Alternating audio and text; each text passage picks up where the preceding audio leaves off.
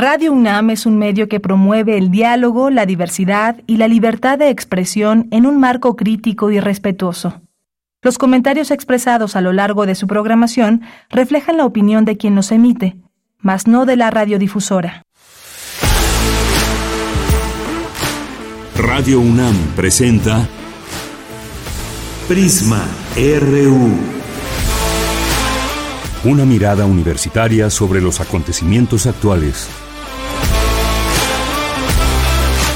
Prisma RU. Relatamos al mundo.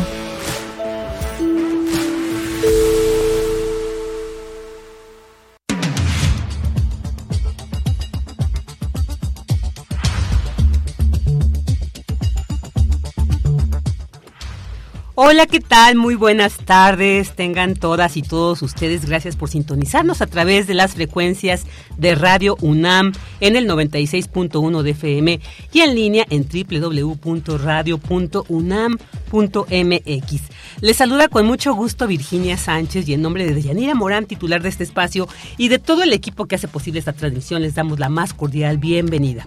Y bueno, pues este 24 de febrero, viernes ya 24 de febrero, por cierto, Día de la Bandera en nuestro país, también ya en este día se cumple un año del conflicto de Rusia y Ucrania. Escuchábamos hace días la opinión de especialistas quienes coinciden en que pues no se ve fin a este conflicto y lo grave que resulta esta situación para todo el mundo, toda vez que se trata de potencias nucleares las que están en este conflicto.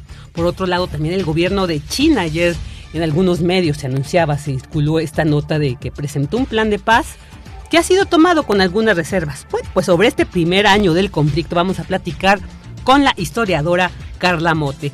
También vamos a tener información del vigésimo segundo Seminario de Economía Fiscal y Financiera, Retos de México, Transición, Estanflación y Alternativas de Financiamiento.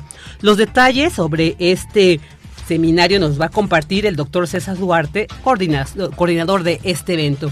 Y ya para finalizar la primera hora, el maestro Alberto Castro Thompson nos va a hablar sobre la próxima presentación del repositorio universitario del Instituto de Investigaciones Bibliográficas. Y como todos los viernes vamos a tener a Corriente Alterna, que hoy nos van a hablar sobre enfermedades raras. También vamos a tener Refractario RU con Javier Contreras, que nos va a hablar de temas muy interesantes que seguramente a ustedes, a todos nos inquieta esto de la UNAM que responde ante el recurso legal de esta eh, ministra de Esquivel y también que viene del caso de García Luna y qué va a pasar con la marcha del domingo. Bueno, pues todos estos temas vamos a transitar en Refractario RU con Javier Contreras. Contreras. Y ya para finalizar este viernes vamos a tener, como siempre, Melomanía RU con Dulce Wet.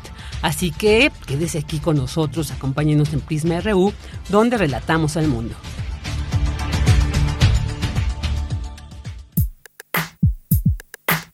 Relatamos al mundo. Relatamos al mundo.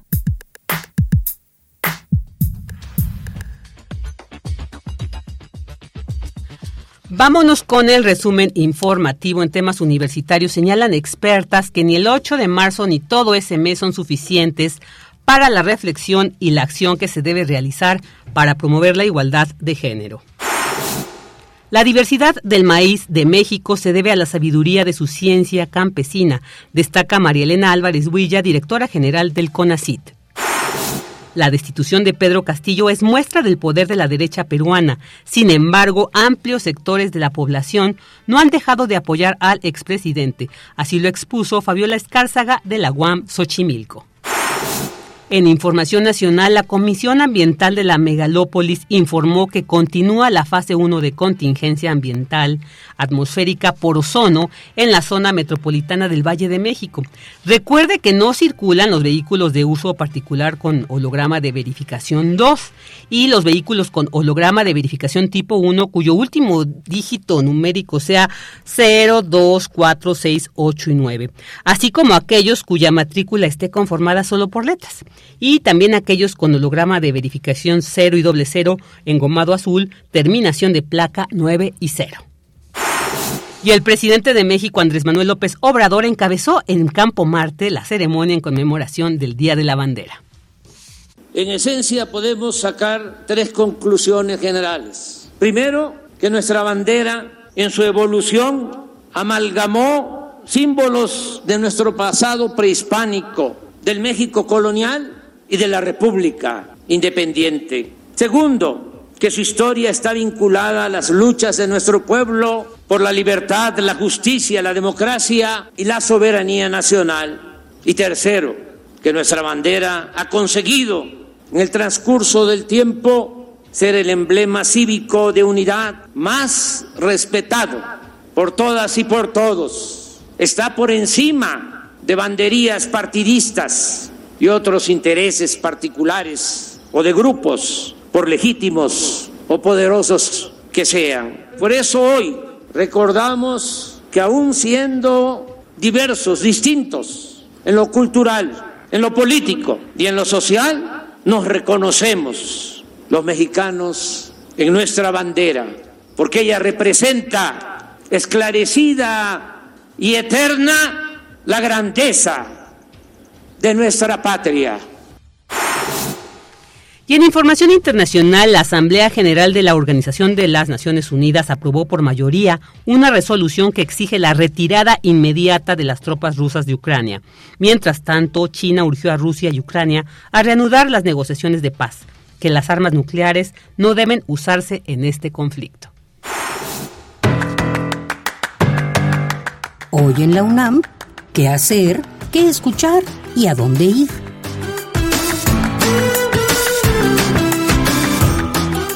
Recuerda que ya inició la edición número 44 de la Feria Internacional del Libro del Palacio de Minería que en esta ocasión tiene como invitado al estado de Guanajuato. Hoy se llevará a cabo la charla Poesía Trans en México, a cargo de Lía García, pedagoga, activista feminista y defensora de los derechos humanos de las personas transgénero mexicanas, y Jessica Marjan, abogada, asesora jurídica y activista trans que trabaja por la visibilización y los derechos de la comunidad. Esta charla estará moderada por la poeta y narradora Odette Alonso. La cita es hoy, en punto de las 17 horas, en el Auditorio Sotero Prieto de la Feria Internacional del Libro del Palacio de Minería. Consulta las actividades de este encuentro literario en el sitio oficial filminería.unam.mx.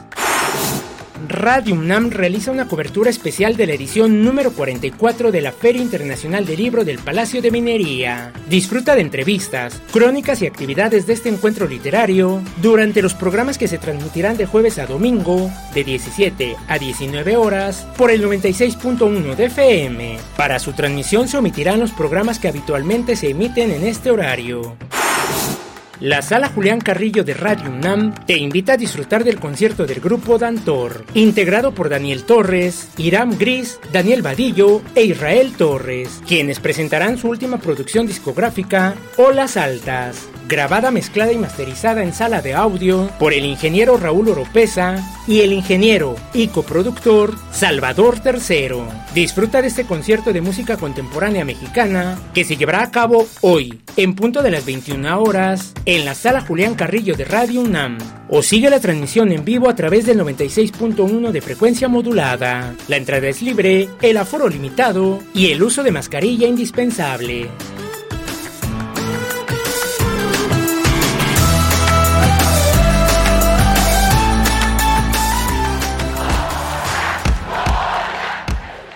Campus RU.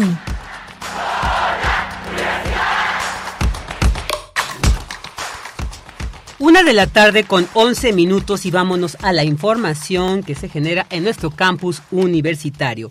Necesario el trabajo permanente para abatir rezagos y reducir la brecha de género. La información con mi compañera Cindy Pérez Ramírez, quien ya se encuentra en la línea. Hola Cindy, buenas tardes, adelante. Vicky, muy buenas tardes. Es un gusto saludarte a ti y a todo el auditorio. La realidad en la que viven las mujeres de Asia, África y Latinoamérica a veces se considera lejana, pero a la vez es cercana en familiares, incluso en personas conocidas. Coincidieron expertas durante la inauguración del encuentro Género y Derechos Humanos en Asia y África, organizado por el Programa Universitario de Estudios sobre Asia y África. En el evento, la coordinadora de Humanidades de la UNAM, Guadalupe Valencia, destacó que en algunas regiones de los continentes asiático y africano, pero también en nuestra región latinoamericana, no hemos podido abatir desafortunadamente la discriminación, la desigualdad, el dolor y la muerte asociadas a la violencia de género. No es eh, legítimo desde mi punto de vista ni sano juzgar desde estas latitudes los eh, esfuerzos que desde países árabes, asiáticos, africanos están haciendo colegas, compañeras feministas en la lucha por la igualdad, como si nosotros hubiéramos ya superado esas brechas. Nuestra UNAM ha hecho un gran esfuerzo y ha lanzado en los últimos años una serie de proyectos en busca de abatir estos flagelos. A su vez, la coordinadora para la igualdad de género de la Universidad Nacional, Tamara Martínez Ruiz, comentó que hablar de Asia, África, México es cuestionar la herencia de dominación bajo la cual se agenciaron dispositivos de resistencia. Pues significa hablar de opresiones, de injusticias, que estas han sido históricas, pero también reconocer las inequidades y las violencias a las que hemos estado sometidas millones y millones de mujeres en el mundo pero que nos hacen tomar la conciencia de lo urgente que resulta analizar estas realidades con una visión que sea profunda y sobre todo pues muy comprometida, entendiendo que el bienestar y el cuidado debe ser comunitario y debe ser feminista. Y ello, además, beneficiaría a toda la sociedad. En tanto, la directora del Centro de Investigaciones y Estudios de Género de la UNAM, Marisa Belaustegui Goitia, señaló que actividades como esta permiten ver cómo hay una pujanza lingüística, verbal metodológica de mujeres académicas y activistas del mundo musulmán que realizan no solo con las lecturas, sino una reinterpretación del Corán. Muchas gracias, Cindy. Buenas tardes. Buenas tardes. Ah, no, a ver, Cindy, sí, pero es que eh, eh, creíamos que falta un audio, falta un audio. Eh, espéranos ahí en línea, perdón, perdón. En muchas regiones no tenemos tanta diferencia, queremos como despegarnos y, y que nosotros vivimos en consonancia con los derechos humanos, pero no es así. Acaban todos los días desaparecen 13, 14 mujeres en, México y, y, no sé cuántas decenas en Latinoamérica. No tenemos tantas diferencias. Lo que sí tenemos es consonancias académicas en algo que me parece fundamental. una cosa es la interpretación que hace, digamos, este patriarcado o estas instituciones y otra cosa es la lucha por una reinterpretación que, que está sucediendo muchísimo en Asia y África. Vicky, pues bueno, este fue el reporte del encuentro Género y Derechos Humanos en Asia y África, organizado por el Programa Universitario de Estudios sobre Asia y África. Muchas gracias, Cindy. Ahora sí, una nota completa, casi la cortábamos y nos iba esa información. Muchas gracias, Cindy. Un abrazo y buenas tardes. Muy buenas tardes. Y ahora nos vamos con esta información. Destaca Marielena Álvarez Builla, directora general del CONACIT, la importancia de la diversidad del maíz de México. La información con Dulce García, quien ya se encuentra en la línea. Hola, Dulce, buenas tardes. Adelante. Así es, Vicky. Muy buenas tardes a ti al auditorio. Vicky, en el marco de la muestra Cada quien con su Toledo, obra gráfica 1960-2018, que se exhibe en el Museo Nacional de la Estampa, se llevó a cabo el conversatorio La defensa del maíz nativo alimento ancestral. Ahí, como bien lo comentas tú, Vicky, la doctora María Elena Álvarez Bulla, directora general del CONACYT, habló de la importancia de las especies y las características de los distintos tipos de maíz en México. Vamos a escucharla. Es eh, imposible hablar de diversidad biológica de manera separada de la presencia de las culturas. O sea, en México lo que tenemos no es solamente un país megadiverso, entre pocos otros del, mundo, que eh, pues tiene más de 5.000 especies endémicas. Eso quiere decir que si se extinguen en México de todas las especies, no solamente de maíz, de plantas y animales, pues se extinguen para el mundo y por eso es que países como el nuestro son tan importantes para el futuro de la vida, para el porvenir, para la alimentación, para el equilibrio del planeta.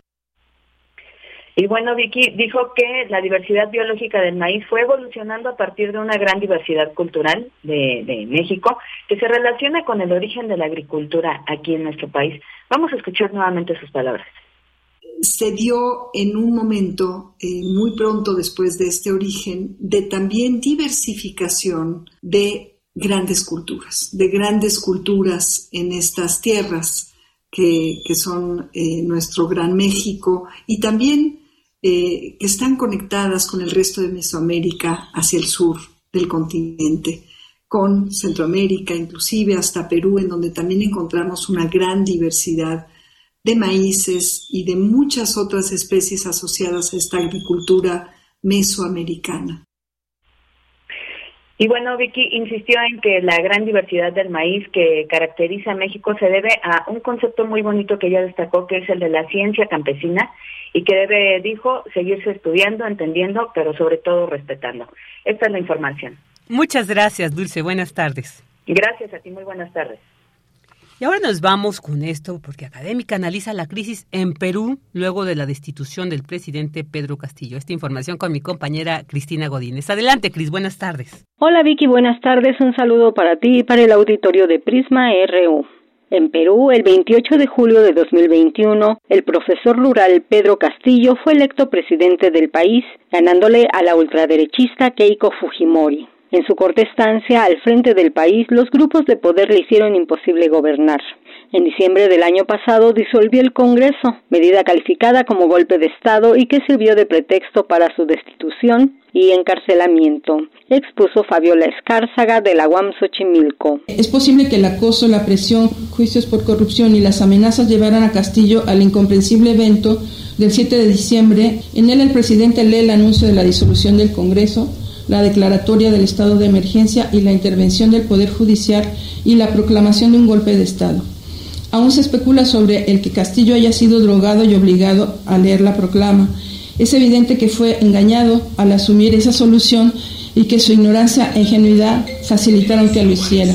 Tal medida no tenía ninguna posibilidad de consumarse. No había el apoyo del ejército ni de alguna fuerza política, pero sirvió de justificación para lograr la vacancia de Castillo que no se, había, no se había logrado en dos ocasiones y que no tenía los votos necesarios para lograrse en la tercera convocatoria. Al participar en el jueves de debate latinoamericano, organizado por la Facultad de Ciencias Políticas y Sociales de la UNAM, la doctora Escárzaga señaló que la destitución de Castillo ha hecho posible la visibilización de la población de la ilegitimidad con la que se ejerce el poder en Perú y los ha orillado a rebelarse contra la derecha. La decisión de movilizarse desde las distintas regiones del sur del país para rechazar la imposición de la derecha fujimorista de una nueva dictadura es una novedad por su amplitud, generalización y duración. La movilización comenzó de inmediato y espontáneamente, fue autoconvocada, pidiendo la restitución de Castillo, la disolución del Congreso, la renuncia de Boluarte y una nueva constitución. La acusación de terroristas contra los campesinos indígenas que se manifiestan es indignante para ellos por varios motivos. El principal es que fueron ellos los que, organizados como rondas campesinas, reconocidas por el Estado como fuerzas contrainsurgentes, lograron la derrota de los grupos insurgentes. Y ese mérito les fue reconocido incluso por el gobierno de Fujimori. Vicky, el saldo que han dejado las movilizaciones es de más de 70 personas asesinadas por el ejército y la policía, miles de heridos y varios presos políticos acusados de terrorismo. Este es mi reporte. Buenas tardes. Buenas tardes, Cris, muchas gracias. Y bueno, ahora nos vamos con el reporte de, mi compañero Luis Fernando Jarillo, muy importante porque justo como decíamos al inicio del programa, hoy se cumple un año de que inició esta guerra que pues día con día vemos que se eh, pues que no hay una salida clara que ambas partes además bueno también como se ve ahí eh, esta situación, esta influencia, este apoyo de Estados Unidos. Pero bueno, para más detalles sobre este conflicto, tenemos esta nota que preparó mi compañero Luis Fernando Jarillo sobre la Asamblea General de la Organización de la ONU aprobó por mayoría una resolución que exige la retirada inmediata de las tropas rusas de Ucrania para poner fin a la guerra. ¿Qué ha pasado? Escuchemos esto.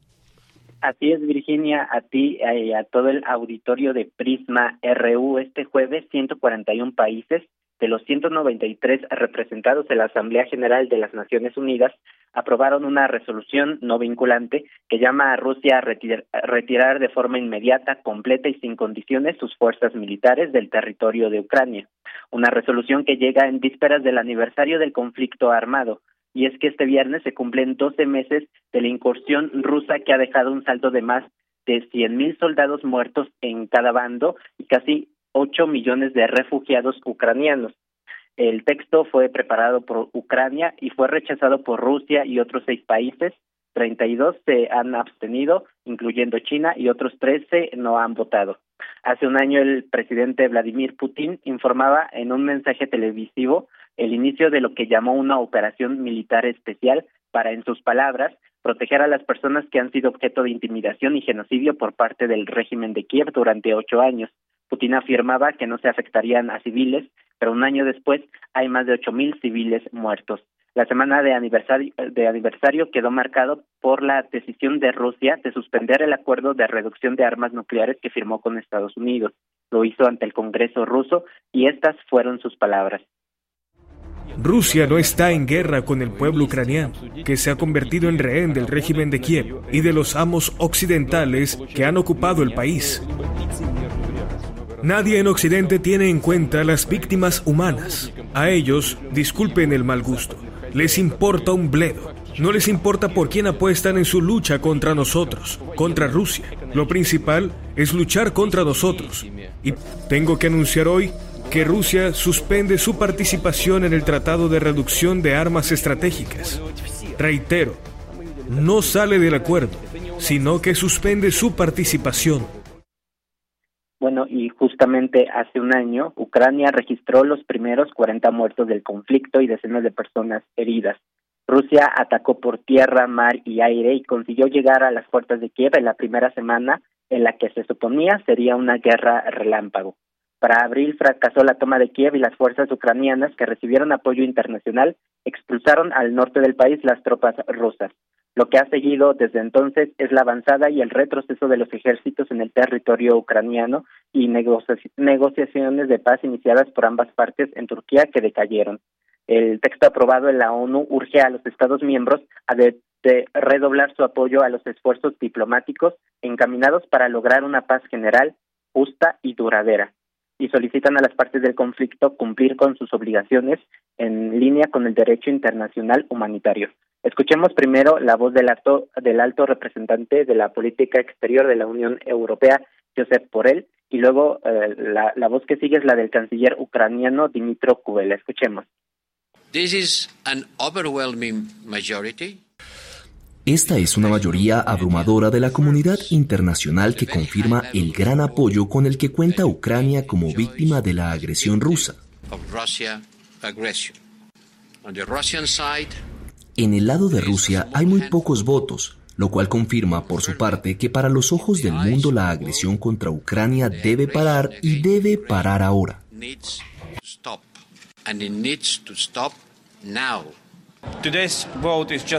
La votación de hoy es otra muestra de evidencia, como he dicho, que no solamente Occidente apoya a Ucrania, el apoyo es mucho más amplio y solamente seguirá para ser consolidado y solidificado. La resolución pide garantizar la rendición de cuentas de los crímenes más graves de derecho internacional cometidos en el territorio de Ucrania mediante investigaciones y enjuiciamientos adecuados. Eh, por su parte, los Estados Unidos, a través del Pentágono, advirtió este miércoles que habrá consecuencias para China si ahonda aún más sus relaciones con Rusia, después de que el presidente ruso Vladimir Putin se reuniera eh, la víspera en Moscú con el jefe de la diplomacia china, Wang Yi. Este es mi reporte, Virginia. Buenas tardes. Muchísimas gracias, Luis. No te, no te saludé al inicio, pensé que era una nota grabada, pero muchas gracias por este interesante resumen muy necesario para analizar a un año de este conflicto. Eh, muchas gracias, un abrazo para ti. Hasta luego, un abrazo.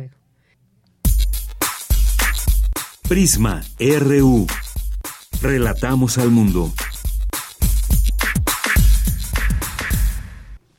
Una de la tarde con 26 minutos. Pues yo creo que sobre este tema que acabamos ya de escuchar, este resumen que Luis Fernando Jarillo nos presentó, yo creo que es un tema que sigue dando pues mucho que analizar, porque bueno, hoy se cumple un año, eh, escuchamos, como decía al inicio, que hay expertos que dicen, pues parece que este conflicto no tiene fin, no se le ve para, para dónde una salida realmente eh, próxima.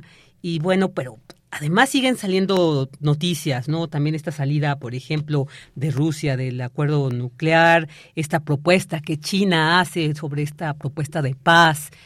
Hay muchos temas ahí que, seguir analizando sobre este conflicto y para ello ya tenemos en la línea a la historiadora Carla Mote, ella es licenciada y maestra en historia por la Universidad Nacional Autónoma de México y le doy la más cordial bienvenida. Carla, muchas gracias por aceptar esta entrevista. Bienvenida. No, al contrario, agradezco mucho la oportunidad de platicar brevemente sobre este importantísimo tema internacional. ¿Qué, ¿Cómo podemos iniciar? Es un año, ya un año realmente sí se vislumbraba, ¿no? Cuando inició, recuerdo que pues se decía de entrada estas las condiciones, eh, estos puntos, ¿no? Por los que planteaba Rusia, que era que llegaba a invadir, como se ha también dicho, una invasión, otros dicen no, no es una invasión. Eh, ¿Qué nos puedes decir a un año de iniciado este conflicto, Carla? Pues estamos justamente, como ya se comentó eh, previamente, eh, frente a un momento en el que parece ser que hay una agudización del conflicto. Esta decisión del de, de la Cámara Baja rusa por la suspensión de la eh, de los acuerdos en torno al desarme nuclear resultan pues digamos que es algo que nos hace avisorar que esto va para largo, ¿no? Y que Rusia está radicalizándose en esta perspectiva eh, bélica. Eh, sin embargo, también otro punto muy interesante es esta eh, propuesta del gobierno chino en torno a un tratado de paz. Recordemos que China, junto con otras naciones, están en este bloque Irán, Pakistán y la India, han sido pues las naciones que han de alguna forma aminorado todas las eh, sanciones de Occidente hacia Rusia. Y en esta propuesta de pacificación de China me llama muchísimo la atención un punto que es el abandono de la mentalidad de guerra fría. A mí como historiadora esta declaración me parece interesantísima porque tenemos muy claro que el proceso de la Guerra Fría vivido en el periodo eh, pues de la existencia de la Unión Soviética en esta carrera armamentista entre Estados Unidos y México determinó justamente este mundo bipolar en donde observábamos eh, pues una tensión constante. Pareciera ser que en términos estructurales, sistémicos y de largo aliento continuamos en un proceso similar. Yo creo que a futuro las los historiadores lo van a observar eh, probablemente de esta manera. Eh, hay una conformación de dos bloques en donde eh, pues se considera que Occidente, específicamente representado por Estados Unidos y la Unión Europea, otorgaron todo pues el apoyo económico y armamentístico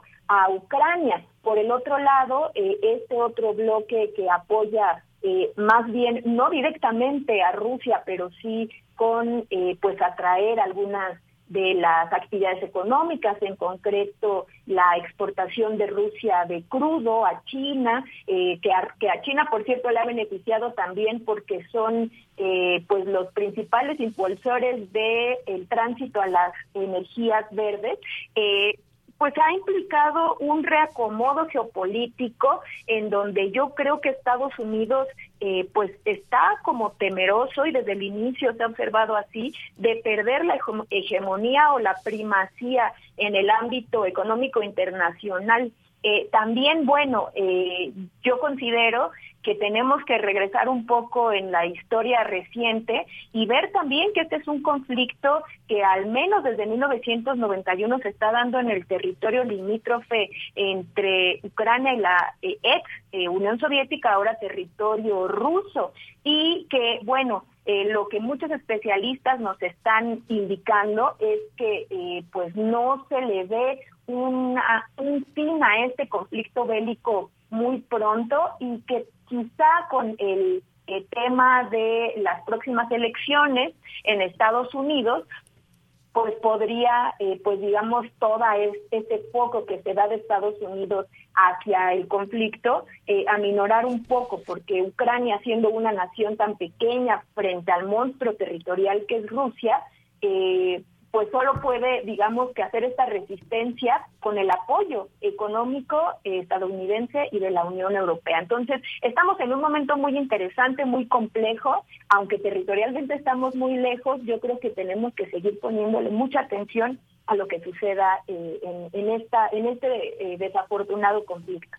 Claro, claro, porque eh, como bien nos has dicho, bueno, esta es una la historia de este conflicto, nos podríamos ir, pero sí, sin embargo, en un año que, que ya lleva, han pasado muchas cosas. Eh, esta, esta situación, digamos, hasta el cambio del, le toca a Joe Biden, digamos, eh, como ya en la presidencia, tomar este papel. ¿Quién sabe qué hubiera pasado con el anterior presidente eh, en turno? Si le hubiera tocado este conflicto, también hubiera sido, no, no se desea, pero tal vez hubiera dado otro, otro giro. Pero es muy interesante esto que nos dices. Pero yo quiero nuevamente regresarme a esta a este plan que plantea China, plan de paz, porque pareciera que es como el primero que surge, ¿no? Así como que la primera propuesta eh, que podría vislumbrar una posible salida, porque aunque ha, habido algunas respuestas reticentes a, este, esta propuesta de, paz, bueno, pues tanto el gobierno ucraniano como ruso no lo han descartado del todo. Y entre los puntos estos que, como bien decías, el abandonar la mentalidad de guerra es un punto muy interesante y que bueno que tú nos has detallado más, pero hay otros como eh, resolver la crisis humanitaria, protección de civiles y prisioneros de guerra, eh, respetar la soberanía de los, todos los países, un cese al fuego de ambas partes.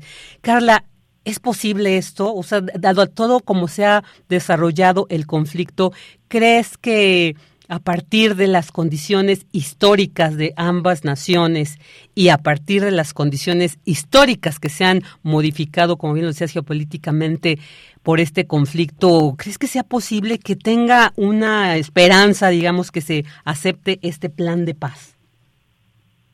Eh, yo creo que las tensiones han subido de tono. El plan de paz es eh, creo que una respuesta a las suspicacias internacionales eh, por parte de Occidente hacia el apoyo que ha, eh, han presumido que tiene China hacia Rusia en particular, no solamente por ser su principal socio económico, sino también por la presunción de que China ha estado enviando armas a Rusia. Entonces, eh, me da la impresión de que este plan de pacificación tiene dos vías. Por una parte, eh, digamos, colocarse en el lado intermedio de la pacificación por parte de China en este conflicto y por otra, también geopolíticamente, pues a China le resulta muy importante colocarse de este modo, dado que comparte una frontera muy grande con Rusia, pero también con algunas eh, repúblicas de la antigua Unión Soviética. Eh, por otra parte, no olvidemos también que eh, Biden tuvo recientemente una visita sorpresa a Ucrania. Yo creo que la presencia de Biden en Ucrania eh, fue una declaración del apoyo que van a continuar teniendo hacia el lado ucraniano y que no olvidemos, entre la Unión Europea y Estados Unidos se habla de alrededor de 100 mil millones de euros de apoyo eh, económico y armamentístico en Ucrania. Por lo tanto, eh, yo creo que este plan de paz me da la impresión de que tiene más una eh, salida, una vía de diplomacia y de colocación de China como eh, en otro espectro que no se le digamos relacione como el, el aliado ruso, pero sinceramente no creo que sea el elemento que digamos se imponga y de cinco en este conflicto, porque justamente viéndolo en su conjunto, a mí por el contrario, con esta eh, eh, con esta decisión del, de la Cámara Baja rusa, me da la impresión de que se está agudizando el conflicto. Entonces, a un año desafortunadamente no creo que eso eh, sea definitorio, el plan de Pachín. Claro, claro, muy interesante, gracias por esta opinión. Y bueno, ya para ir cerrando también, pues ya nos diste ahí como tres elementos y que podríamos ver ahorita en este, a un año del conflicto, tenemos por un lado esta propuesta de paz de China, por otro esta aprobación de la Asamblea General de la ONU que pide la retirada inmediata de las tropas rusas, y por otro lado la suspensión de Rusia en el tratado de desarme nuclear que había firmado con Estados Unidos, incluso acusando de que los países occidentales están atizando este conflicto. Tenemos ahí como tres situaciones que también nos dejan entrever lo complejo que se ha vuelto este, este conflicto que no, como eh, creo que tú también coincides, no se le ve fin. Pero entonces, eh, Carla, ya para finalizar, eh, nos decían unos expertos, el problema es el alcance que tiene mundialmente este conflicto. Ya lo hemos visto, económicamente ha tenido efectos, ¿no? Definitivamente. Pero bueno, esta salida de Rusia de este tratado de desarme nuclear, y decían los expertos, el problema es que estamos hablando de dos potencias nucleares. Entonces, esto tendríamos, digamos, el, eh, eh, el, el todo el mundo tendríamos que estar atendiendo esto, pero ¿Qué alcances tendría este, este conflicto, Carla, si en vez de, con estas propuestas, en vez de minimizar, de, de, de, ir buscando una salida, se incrementa? O sea, ¿qué tenemos que atender? ¿Qué punto tendríamos que estar viendo, observando en este conflicto?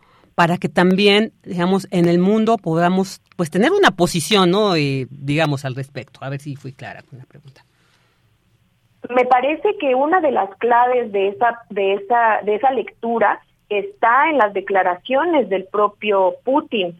Él, eh, bueno, desde eh, meses previos al estallido del conflicto, hablaba de la unidad histórica entre rusos y ucranianos.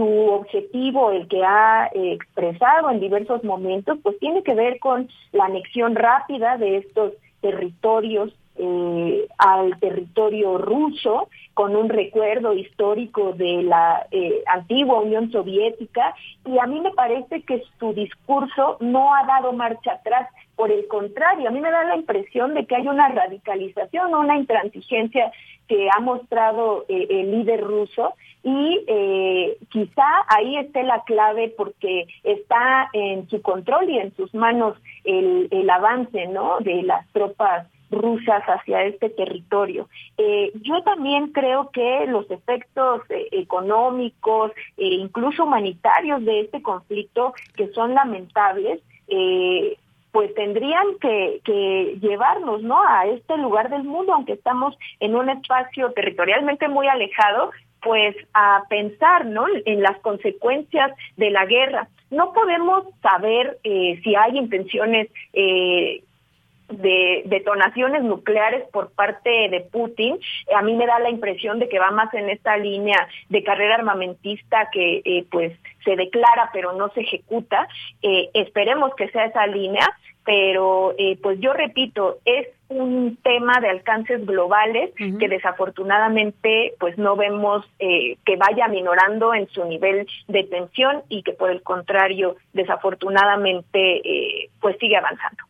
Claro, claro, y sí, como con todos estos costos humanos que también señalas, y bueno, pues ahí es un tema, una situación que realmente, como bien dices, pues hay que seguir atendiendo, tener, poniéndole atención y por supuesto, pues seguir ahí de la mano de expertos como tú, de expertas como tú, para seguir entendiendo qué está pasando.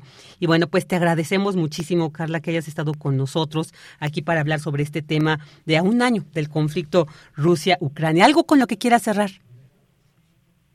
Pues simplemente invitar a la audiencia a eh, pues tratar de contrastar medios occidentales con otra otro tipo de, eh, de noticias. Estamos en un digamos bloque en donde generalmente leemos mucho más de lo que eh, la perspectiva de Occidente. sin duda, en muchos años, pues vamos a tener un, un análisis mucho más integral, pero yo recomendaría simplemente leer todas las fuentes teniendo bien presente que eh, pues eh, vienen de países que ya tienen un lugar eh, marcado en el conflicto. Claro, muy bien. Pues muchas gracias por esto. Muy importante y por supuesto esto es creo que necesario el, para tener una, una visión, una opinión, un punto claro, creo que eh, entre más opiniones tengas, entre más información se tiene una mirada más clara. Muchísimas gracias, Carla. Muy buenas tardes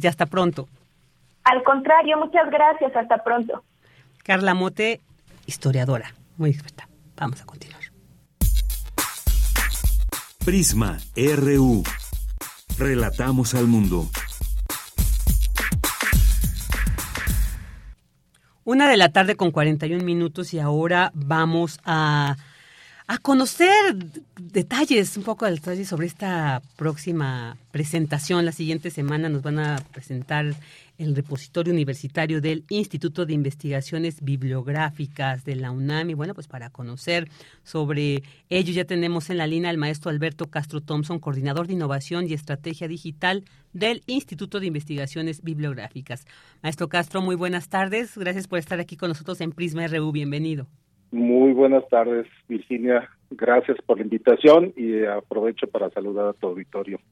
Muchas gracias. Pues cuéntenos, maestro, ya la siguiente semana se presenta este repositorio universitario. Cuéntenos este qué pues importante más noticia. Que más que semana, ya estamos hablando de unas horas. Unas estamos horas. Por, por develar el próximo lunes 27 de enero, perdón, de febrero, estaríamos este, haciendo la presentación del repositorio universitario del Instituto de Investigaciones Bibliográficas a las 2 de la tarde presencialmente aquí en las instalaciones de la Biblioteca Nacional. Eh, tendremos la participación de la doctora Pila María, que es la directora general de repositorios universitarios, la participación de la doctora Elsa Margarita, de la Dirección General de Bibliotecas de la UNAM, del doctor Pablo Mora, del Instituto de Investigaciones Bibliográficas, el director, y la coordinadora de investigación también, y por supuesto yo estaré por ahí. Ay, qué, qué, qué interesante. Y bueno, ¿qué vamos a encontrar en este repositorio? O sea, se parece una invitación también de que, bueno, qué posibilidad, eh, qué gran posibilidad tenemos de poder acercarnos a estas obras. Cuéntenos un poco más. Bueno, pues el, el repositorio actualmente está integrando más de 800 recursos eh, bibliográficos, entre ellos eh, libros, capítulos de libros, artículos de investigación, eh, artículos de divulgación, producción multimedia de toda la producción que se desarrolla en alrededor de la Biblioteca Nacional de México y de la Biblioteca Nacional de México y por supuesto de la Comunidad Universitaria de Investigaciones Bibliográficas. Todo esto se está conjuntando bajo una misma plataforma que al final nos está generando un nuevo servicio de información eh, relativa a la cultura del libro, que esa sería nuestra especialidad del, del repositorio. Ay, qué interesante. Y además, bueno, que va a ser eh, en línea, se vuelve la consulta, va a poder ser de manera digital. Esto es muy importante, muy interesante. Cuéntenos sobre ello. Bueno, el día de hoy estamos obligados este, a tener todos los recursos o la mayor cantidad de recursos en línea, de tal manera que podamos eh, hacer que avance el acceso abierto. Desde hace 20 años que se hizo la declaración en Berlín, donde nos decían que todos estos recursos que se generan las, en las instituciones deberían de estar en acceso abierto a través del Internet. Entonces, bueno, pues lo que estamos haciendo como instituto, como institución de la UNAM, es eh, abordando esta declaración y sumando todos estos recursos que se producen por parte de los investigadores y personal académico de la institución.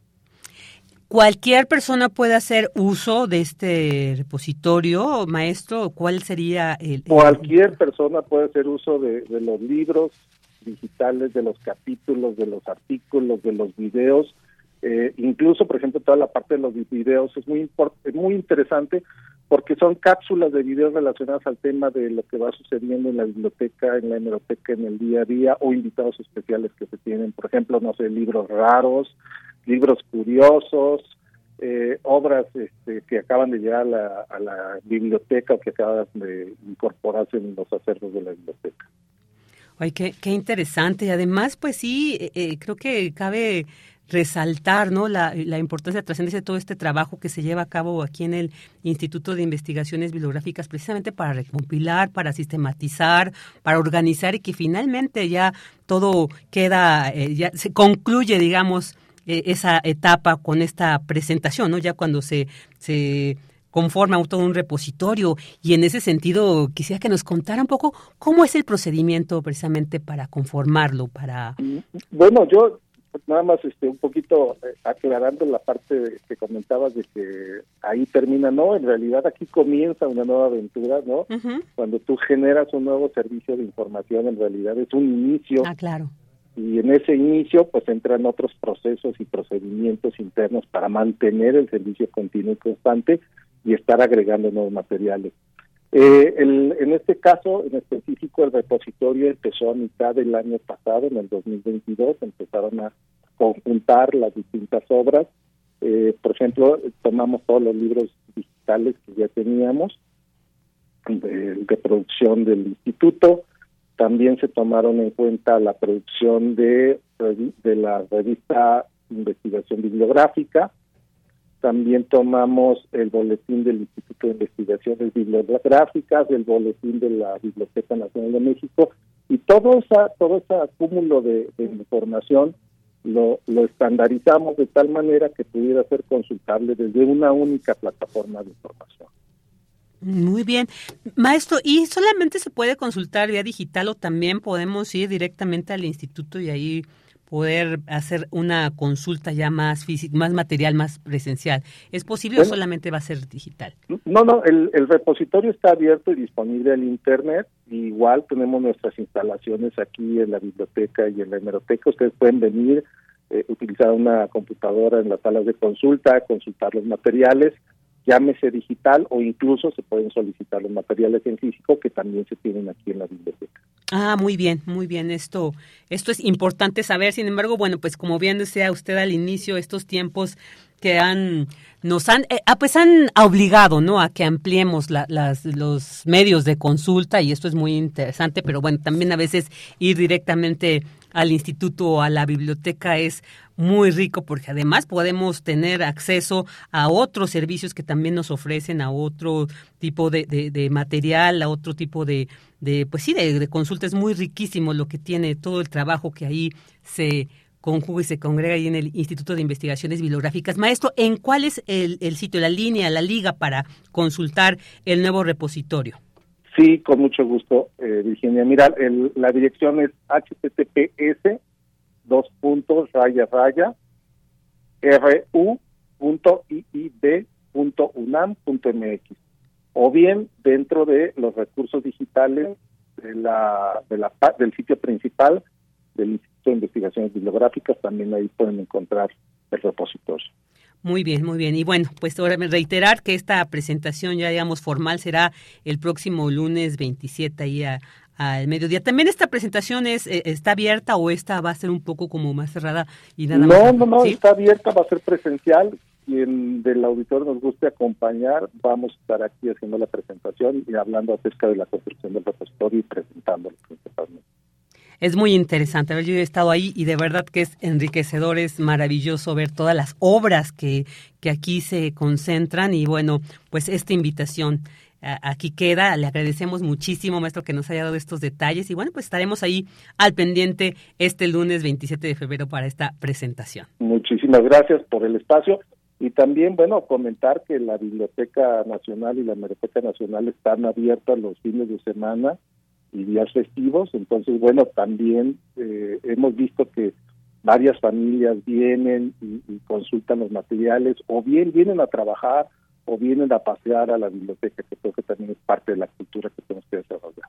Claro, eso sí, definitivamente. Pues muchísimas gracias, hasta pronto. Que esté muy bien, hasta luego. Hasta, luego. El maestro Alberto Castro Thompson, coordinador de innovación y estrategia digital del Instituto de Investigaciones Bibliográficas. Continuamos. Queremos escuchar tu voz. Síguenos en nuestras redes sociales. En Facebook como Prisma RU y en Twitter como arroba PrismaRU. Una de la tarde con 50 minutos y ahora vamos a conocer, como les había dicho al inicio, los detalles sobre este vigésimo tercer seminario de economía fiscal y financiera Retos de México, transición, estanflación y alternativas de financiamiento. Para conocer los detalles sobre este seminario ya tenemos en la línea al doctor César Duarte, coordinador de este evento. Doctor Duarte, muy buenas tardes, bienvenido a Prisma RU. Hola, ¿qué tal? Buenas tardes. Gracias por la invitación. Al contrario, muchas gracias a usted. Y bueno, ¿qué nos puede decir sobre este vigésimo tercer seminario de economía fiscal y financiera? Sobre este tema, yo creo que lo escuchamos, mucho suena muy interesante, pero hay quienes de repente diremos, híjole, ¿de qué se trata todo esto? Creo que es muy interesante que, que nos lo comparta, doctor, por favor. Sí, este, el seminario como, como, como lo dice en el nombre, es la, la edición 23 de este seminario que, que en un inicio era coordinado por la doctora Eugenia Correa y la doctora Alicia Girón, este, que son especialistas en economía financiera. eh, una en la Facultad de Economía y otra en el Instituto de Investigaciones Económicas, y a partir de ese momento el seminario se ha ido consolidando, ¿no? Para ya convertirse en un evento anual, ¿no? En el cual esta, esta vez yo tuve la, la oportunidad de, de colaborar con la doctora Alicia Girón en la organización de este seminario donde vamos a tener especialistas de, del Instituto de Investigaciones Económicas, de la Facultad de Economía de la UNAM, pero también vienen especialistas de otras partes de México, como la Universidad Autónoma de Zacatecas, la Universidad Autónoma de San Luis, el Colegio de la Frontera Norte, y este año tenemos un invitado, este, digamos, especial que viene de Estados Unidos, que es el profesor Jan Kregel, que nos viene a hablar un poco sobre este cuestiones de teorías del desarrollo este, y sus vínculos con las finanzas. ¿no? Entonces, el seminario eh, de este año en particular lo estamos eh, tratando de enfocar hacia el caso de México, considerando, eh, digamos, la, el momento de transición que se tiene en la economía mexicana a partir de los cambios que se han implementado con, con el nuevo gobierno, ¿no? Pero también considerando la coyuntura tanto nacional como internacional, que en este caso son los problemas de inflación que, que de los que ya eh, digamos, se ha hablado muchísimo en la prensa, pero que nosotros estamos eh, enfatizando también que ese problema de inflación viene acompañado de un problema de estancamiento eh, bastante profundo de la economía mexicana, ¿no? Entonces queremos este, justamente analizar desde la perspectiva de la economía financiera un poco estos fenómenos actuales que están ocurriendo y sobre todo plantearnos eh, qué posibles eh, soluciones hay a estos problemas, ¿no? Y qué expectativas se tienen a, a, futuro, tanto inmediato como, como a mediano y largo plazo. Claro, un tema, sí, sí, como bien decía, eh, estos, yo creo que aunque no sepamos en profundidad de, estos temas, nos tocan todos los días, escuchamos al respecto. este seminario, doctor, ¿a quién va dirigido? el seminario está dirigido principalmente a, digamos, a especialistas, estudiantes de, de posgrado, de licenciatura, eh, pero no solo de economía, no, sino que va dirigido hacia eh, cualquier persona que, que esté interesada en, temas que tienen que ver con, con la situación de la economía financiera y temas que tienen que ver también con la este con, la situación de la economía mexicana en general, ¿no? Porque muchos de, de los que van a participar, eh, aunque traemos este enfoque de economía financiera, en realidad se ve la perspectiva un poco más amplia, ¿no? Y de hecho algo que caracteriza, a, yo podría afirmar que a todos nuestros invitados, es que todos tienen, eh, a pesar de venir con una formación económica fuerte, tienen un carácter multidisciplinario en sus investigaciones, ¿no? Entonces retoman elementos políticos, sociales, incluso culturales para, para analizar estos fenómenos económicos. Y para el público en general que quisiera acercarse, este, la, la, digamos que las puertas están abiertas, solo que sí requiere cierto eh, conocimiento básico de algunas nociones eh, básicas de, de economía. Claro, claro. Pero eh, bueno, este, este seminario va a ser en modalidad presencial, ¿no? Se retoma lo presencial, es así, pero también va a haber una transmisión para quienes, bueno, pueden asistir, eh, incluso se va a dar constancia eh, a quienes asistan al 80%, ¿no? De este seminario, pero también se puede, se puede seguir en, a través del canal de YouTube del Instituto de Investigaciones Económicas para quienes les interese y no, aunque no estén, no sean especialistas en el tema, yo creo que seguramente con esta visión multidisciplinaria que bien nos ha dicho el doctor de estos especialistas que van a participar, seguramente pues nos van a enriquecer y dar más conocimiento y claridad sobre este tema. Este seminario se va a llevar eh, a cabo, ¿qué fechas, en qué horarios, doctor, que nos pueda detallar?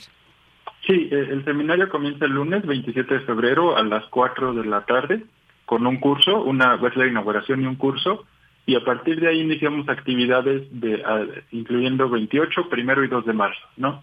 y ahí va a ser prácticamente todo el día, ¿no? Como, como comentaba, este, pues nos pueden seguir en, en, bueno, pueden asistir al Instituto de Investigaciones Económicas, pero si no, en el canal de YouTube del Instituto de Investigaciones Económicas se va a transmitir todo el evento y este y en la página del Instituto de Investigaciones Económicas en la sección de actividades ahí se encuentran todos los detalles con horarios específicos, las mesas, los participantes, el nombre de, de las distintas presentaciones que habrá.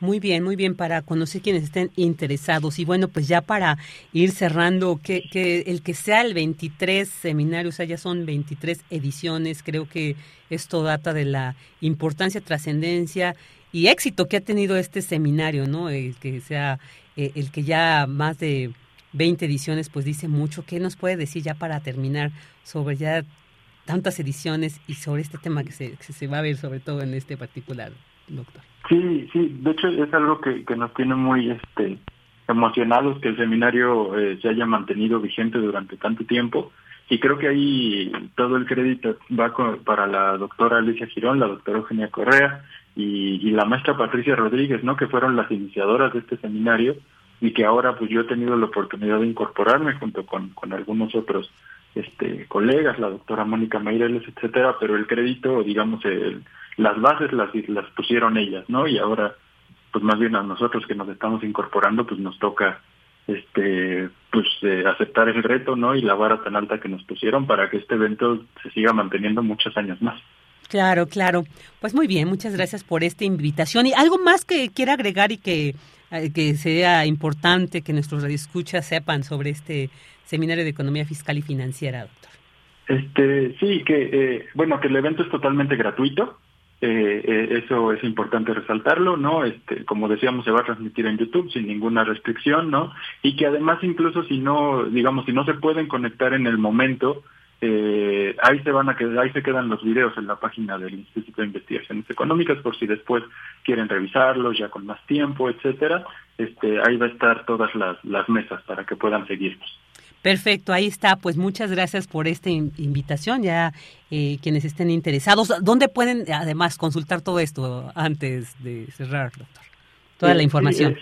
en la página del Instituto de Investigaciones Económicas, en la sección de actividades, ahí está el seminario y ahí aparece el programa completo, ahí están los detalles, informes, horarios, ahí, ahí pueden consultar todo. Perfecto, muy bien, muy bien. Pues muchísimas gracias, doctor César Duarte, por darnos los detalles sobre este seminario de economía fiscal y financiera, retos de México, transición, estanflación y alternativas de financiamiento que se llevará a cabo del 27 de febrero al 2 de marzo. Le agradecemos que haya estado con nosotros, doctor Duarte, aquí en Prisma. Gracias por el espacio. No, al contrario.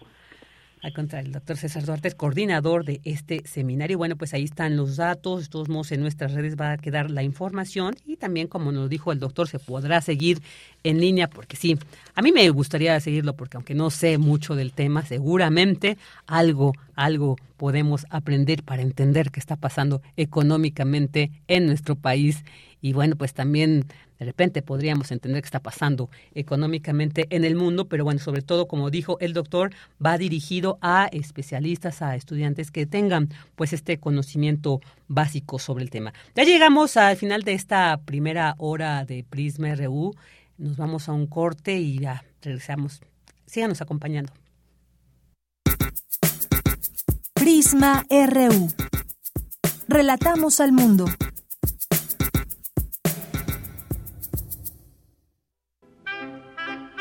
Franco Sefirelli, entre el cine y el teatro. Cien años de su nacimiento. Eh, el Romeo y Julieta de Sefirelli se fue a filmar a los escenarios naturales de Verona, donde ocurre la obra original, y algo bien importante es cómo Sefirelli le dio a sus actores, a Leonard Whiting y a Olivia Hussey, dos jovencitos, ella de, ella de 14 años, él de 17, pues los papeles de estos amantes trágicos que siempre los habíamos tenido que ver hasta ese momento representado por actores y actrices pues más bien ya en una madurez cercana a los 40 y que obviamente hacían inverosímil cualquier intento de acercamiento serio a la obra shakespeariana. José Antonio Valdés, crítico de cine. Franco Sefirelli, 96.1 FM. Radio UNAM, experiencia sonora. Jake, dueño de una desmontadora de algodón, prende fuego a la propiedad de su rival en el negocio, el extranjero adinerado Silva Vicarro. Este busca vengarse de la persona obesa e infantil esposa de Jake. Es usted una mujer delicada. ¿Delicada yo? Oh, no. Soy demasiado grande. Su tamaño es parte de su delicadeza, señora Megan. ¿Qué quiere usted decir? Tiene usted un cuerpo grande, pero todas sus partículas son delicadas. De la colección de ficción sonora de Radio UNAM, Memoria del Mundo de México de la UNESCO 2021, presentamos. Presentamos. 27 vagones de algodón. Adaptación de la obra de Tennessee Williams. Sábado 25 de febrero a las 20 horas por el 96.1 de FM y en www.radio.unam.mx. Radio UNAM. Experiencia sonora. Este 26 de febrero saldremos a marchar. Los millones que queremos defender el voto. Saldremos a marchar los millones que queremos que el poder sea de las y los ciudadanos. Pintaremos el zócalo y demostraremos que es tiempo de la revolución democrática porque otro México es posible.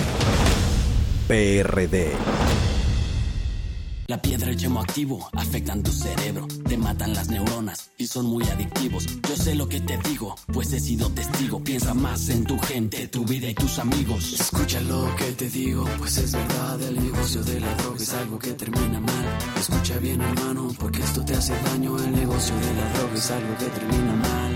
Esto siempre acaba mal, carnal. Esto siempre acaba mal. Si necesitas ayuda, llama a la línea de la vida 800-911-2000. Es muy tedioso hacer siempre lo mismo. No dejes que el aburrimiento apague tu imaginación. Escucha Escaparate 961 con los eventos culturales del momento. Viernes a las 15:15 horas por Radio UNAM. Entretenimiento y cultura. Radio UNAM. Experiencia sonora.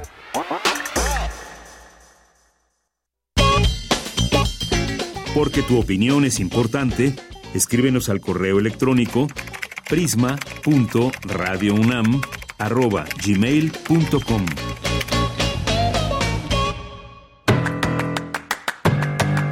Mañana en la UNAM, ¿qué hacer? ¿Qué escuchar? ¿Y a dónde ir?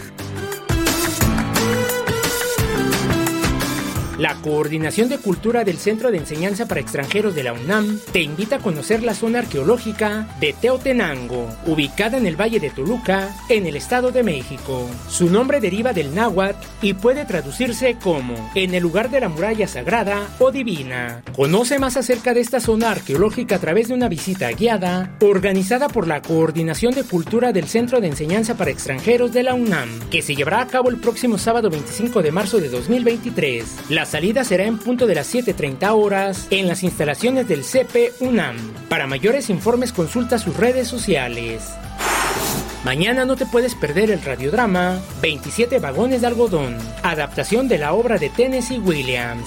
Jake dueño de una desmontadora de algodón, prende fuego a la propiedad de su rival en el negocio. Este busca vengarse pero en la persona de la obesa e infantil esposa de Jake.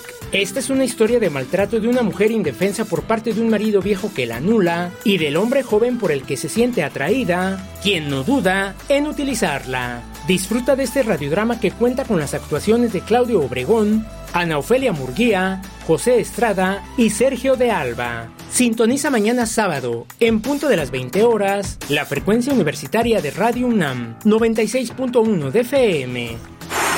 Como parte de las actividades de la edición número 44 de la Feria Internacional del Libro del Palacio de Minería, se llevará a cabo la presentación del libro La caída de los imperios, en busca de una perspectiva indígena, de los autores Luis Millones y Silvia Limón Olvera. Dicha presentación es organizada por el Centro de Investigaciones sobre América Latina y el Caribe de la UNAM y contará con la participación de Aide Quiroz Malca y Marta Ilia Nájera Coronado. La cita es mañana sábado 25 de febrero, en punto de las 11 horas, en el Salón de la Academia de Ingeniería de la Filminería. No olvides llevar tu cubrebocas y respetar las medidas sanitarias recomendadas por el personal de la feria.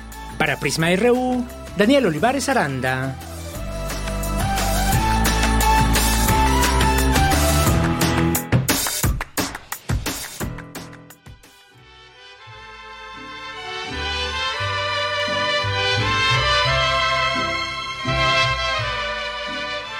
Estamos de regreso, son dos de la tarde con seis minutos y queremos felicitar con todo nuestro cariño, agradecimiento, admiración a nuestro querido asistente de producción, Denis Licea, que hoy es, está cumpliendo años. Denis, pues muchas gracias, un, un elemento muy importante para Prisma, además un gran compañero, gran, gran compañero. Así que, pues de parte de todo el equipo, Denis, que te la pases muy, muy bien.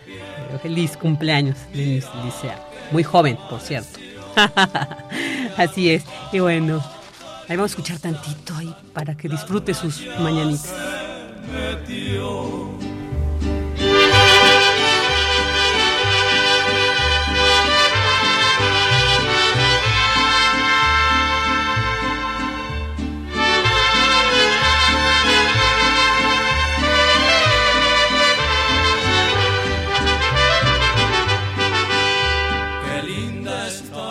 Y bueno, pues vamos a leer algunos de los mensajes que nos han hecho llegar a través aquí de las redes de Prisma RU. Jorge Fra dice, y otra nota sobresaliente es que China ya se pronunció a favor de la paz entre Rusia y Ucrania y no estar motivando más a la guerra como lo hace Estados Unidos. Buen fin de semana a todo el equipo de Prisma RU y quiere que pongan la canción de John Lennon de Keep Peace, uh, Chains o Imagine. A ver, a ver qué pensamos, a ver Jorge, ahí hay algunas sugerencias, veremos cuál, pero bueno, esta también por supuesto que la tendremos en la lista. Y también nos comenta que eh, hoy los sobresalientes que el presidente Obrador le dio un hermoso reconocimiento a Alberto Castillo por su lucha heroica contra Díaz Ordaz en el 68.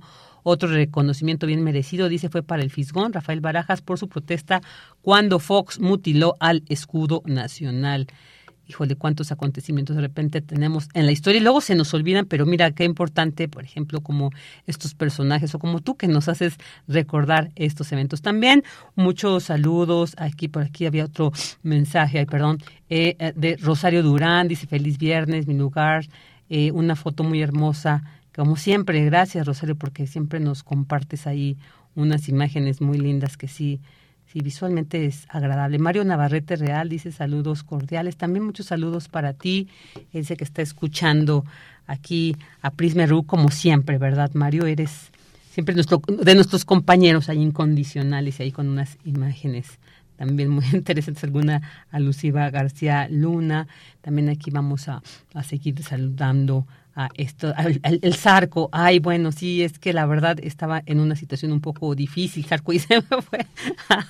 Solamente dije, a la ministra Esquivel, pero bueno, de, verdad que, este, bueno, ya me hiciste reír con esta con este comentario. Y bueno, pues a, a, muchos, muchas gracias por, por escribirnos, dice David Castillo Pérez, no se hagan. Yo ya había pedido la de Clash desde hace rato. También, ¿verdad? Estás proponiendo la de Clash, la de Should I Stay or Should I Go. Vamos a ver, vamos ahí, se van sumando, se van sumando las propuestas. A ver, Eduardo Mendoza dice, yeah, buen viernes a todos. Learning to Fly de Pink Floyd. Híjole, qué buenas propuestas, ¿eh? Qué buenos melómanos son ustedes, porque sí, son muy interesantes. Jorge Morán Guzmán, buen fin de semana para Deyanira Morán, equipo Prisma RU, Radio e Internautas. Nos vemos en la fil de minería y propone la melodía Mr. Postman de los Beatles. Y sí, bueno, recordarles que en estos días, eh, jueves, viernes, sábado y domingo de estas dos semanas que estará la Feria Internacional del Libro de Palacio de Minería, Radio UNAM estará llevando hasta ustedes un programa especial de 5 a 7 en estas frecuencias. Aquí pues vamos a, yo voy a conducir el día de mañana y el domingo y también algunos días de la siguiente semana, ahí co-conduciendo con grandes compañeras y compañeros. Y bueno, pues como siempre se van a tener invitados de, que van a poder eh, pues dar ahí algunos alguna información, aproximarnos a nuevas obras, a eventos, a todo lo que pues finalmente siempre conforma esta gran feria internacional del libro del Palacio de Minería y pueden consultarlos. También a Guerrero League, saludo, dice Cracker Island de Gorilas. Ah, esa, yo la apoyo esa también.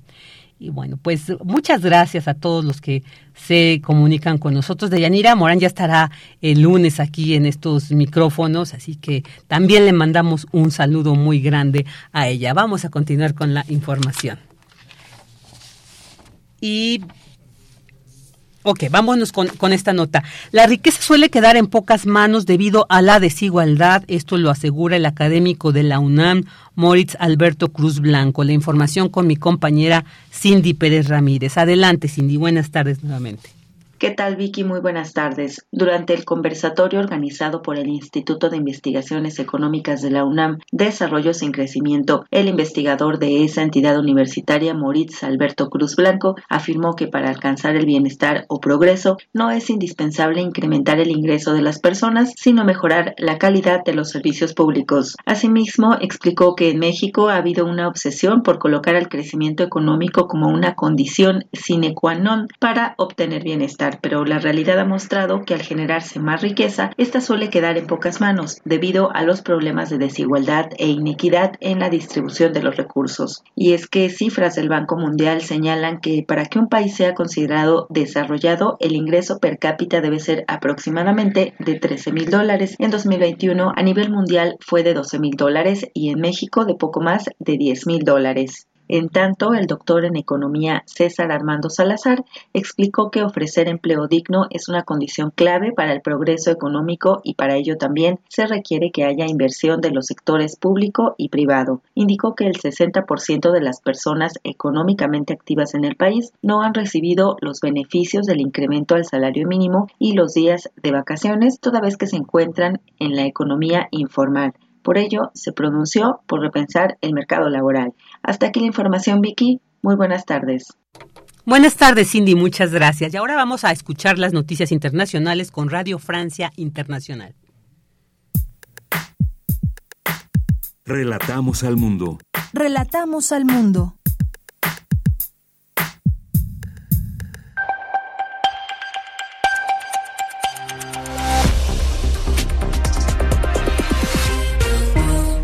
Bienvenidos a este flash informativo de Radio Francia Internacional. Pilar Pérez lo hace en los controles. Hoy es viernes 24 de febrero y así comenzamos.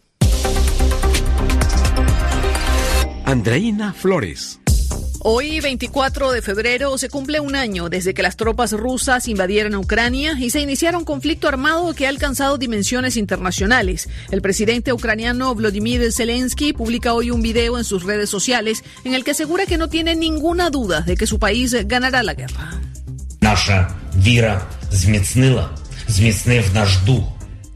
Fe se ha fortalecido. Amenazaron con eliminarnos en 72 horas, pero sobrevivimos y hoy hemos estado de pie durante exactamente un año, dice Zelensky. Radio Francia Internacional también conversó con la gente, con los ucranianos que han sufrido la guerra en diferentes zonas del país y aquí sus testimonios. Nuestra preocupación era por mm, posibilidad de ocupación rusa. Por eso muchísima gente huyeron de Odessa. Cuando empezó la invasión era representante de ventas de uno de los almacenes en Odessa. Tuve que escapar al oeste de Ucrania y luego me vine a Kiev. He conocido personas nuevas, tengo nuevas oportunidades, conocer una nueva ciudad, pero claro que hay momentos extremadamente tristes. Tenemos familia, parientes, una nación y alguien tiene que protegerla. Mientras tanto, en Moscú, el discurso del Kremlin es discreto, pero apunta a la victoria. El expresidente Dmitry Medvedev aseguró esta mañana que su país está listo para ganar y avanzar incluso hasta las fronteras de Polonia. El gobierno de Putin ha preferido no hacer mucho ruido con el aniversario de la guerra, ya que había prometido vencer a Ucrania en tres días.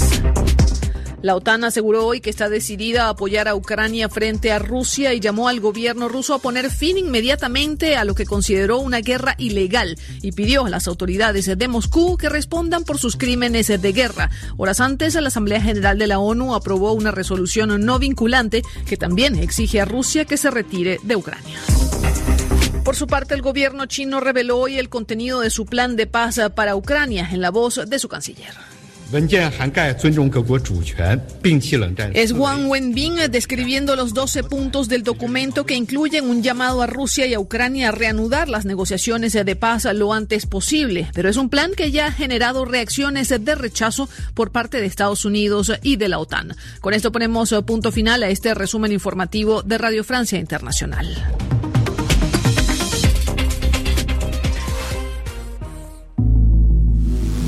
Corriente Alterna, Unidad de Investigaciones Periodísticas, un espacio de la Coordinación de Difusión Cultural de la UNAM.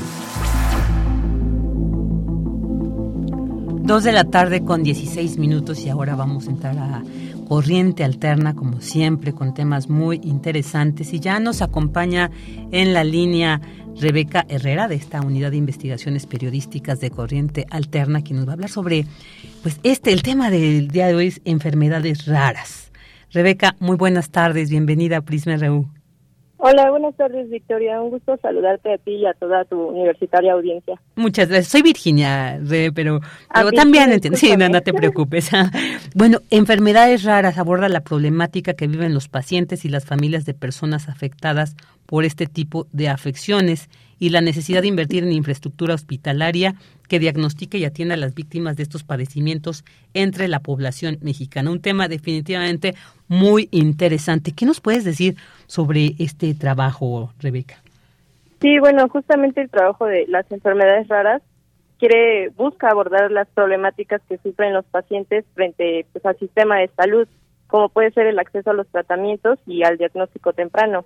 Estas eh, enfermedades, pues al considerarse dentro de una población muy reducida por su baja frecuencia, esto quiere decir que son enfermedades que se presentan en menos de cinco personas por cada 10.000 habitantes, pues son pocos los hospitales que la atienden en México. Incluso pues en la Ciudad de México siguen siendo muy pocos a pesar de que es la capital. Y pues bueno, este es un poco del panorama de los pacientes con enfermedades raras en México que el trabajo busca ilustrar. Muy importante. Pues bueno, ¿qué te parece? Escuchámoslas. Sí, claro. Desde bebé, Wendy sufría de crisis de neumonía y solía enfermarse con frecuencia de gripes. Y los médicos no atinaban con el diagnóstico. Cuando tenía un año y dos meses, en su pecho se formaba un bulto y tenía malformaciones en sus pies y manos. Sus padres la trasladaron a Chilpancingo para practicarle más estudios clínicos.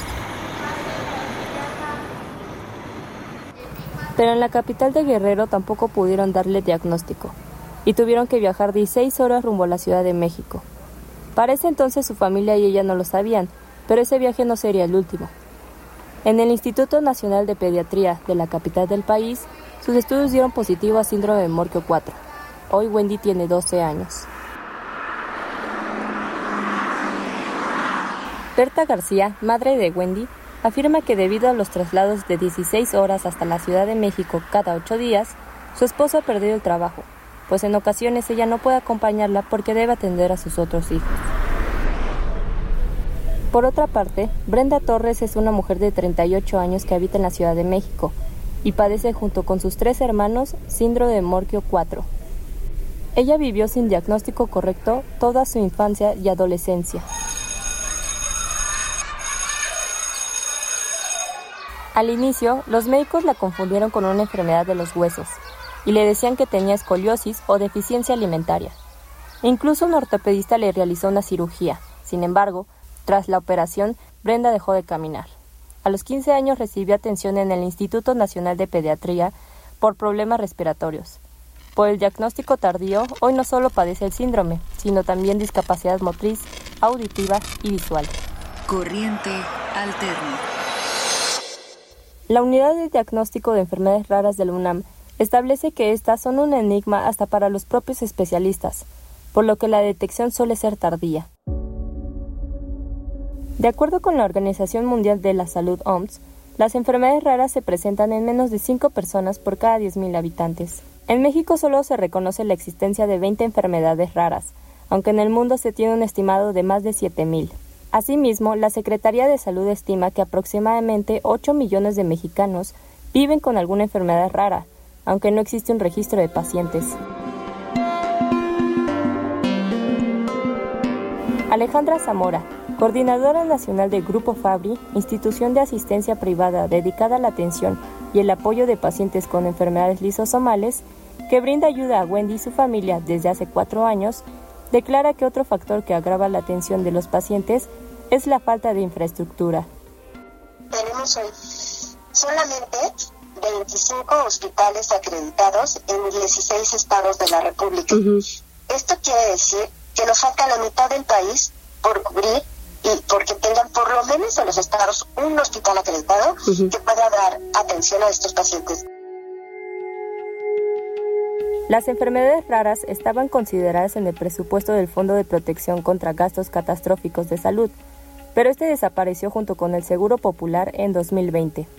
Hoy en día, el Fondo de Salud para el Bienestar, FONSAVI, es el encargado de subsidiar los tratamientos de los pacientes con enfermedades raras. De acuerdo con el reglamento del INSABI, los pacientes como Wendy y Brenda tienen acceso al tratamiento cuando son diagnosticados antes de los 10 años de edad, pero si el paciente lo diagnostican pasada esa edad, no tiene acceso a los servicios. Corriente alterna.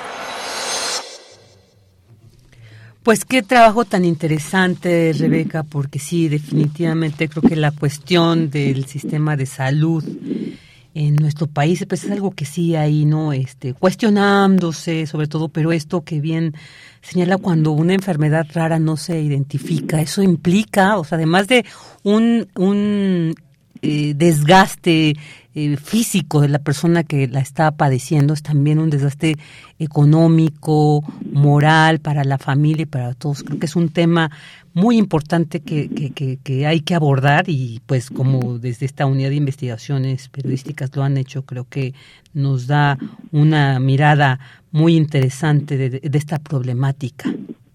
Rebeca. Sí, exacto. Como tú bien señalas, también es como la falta de investigación sobre las enfermedades raras que contribuye a que los pacientes pues sigan padeciendo de este tipo de problemáticas y que les afecta no solo en su vida diaria, sino que a muchas ocasiones les puede llegar a afectar hasta llegar a la muerte, ¿no? Entonces es un tema muy eh, interesante que, que tenemos que abordar no solo en este trabajo, sino que me parece que en otros más.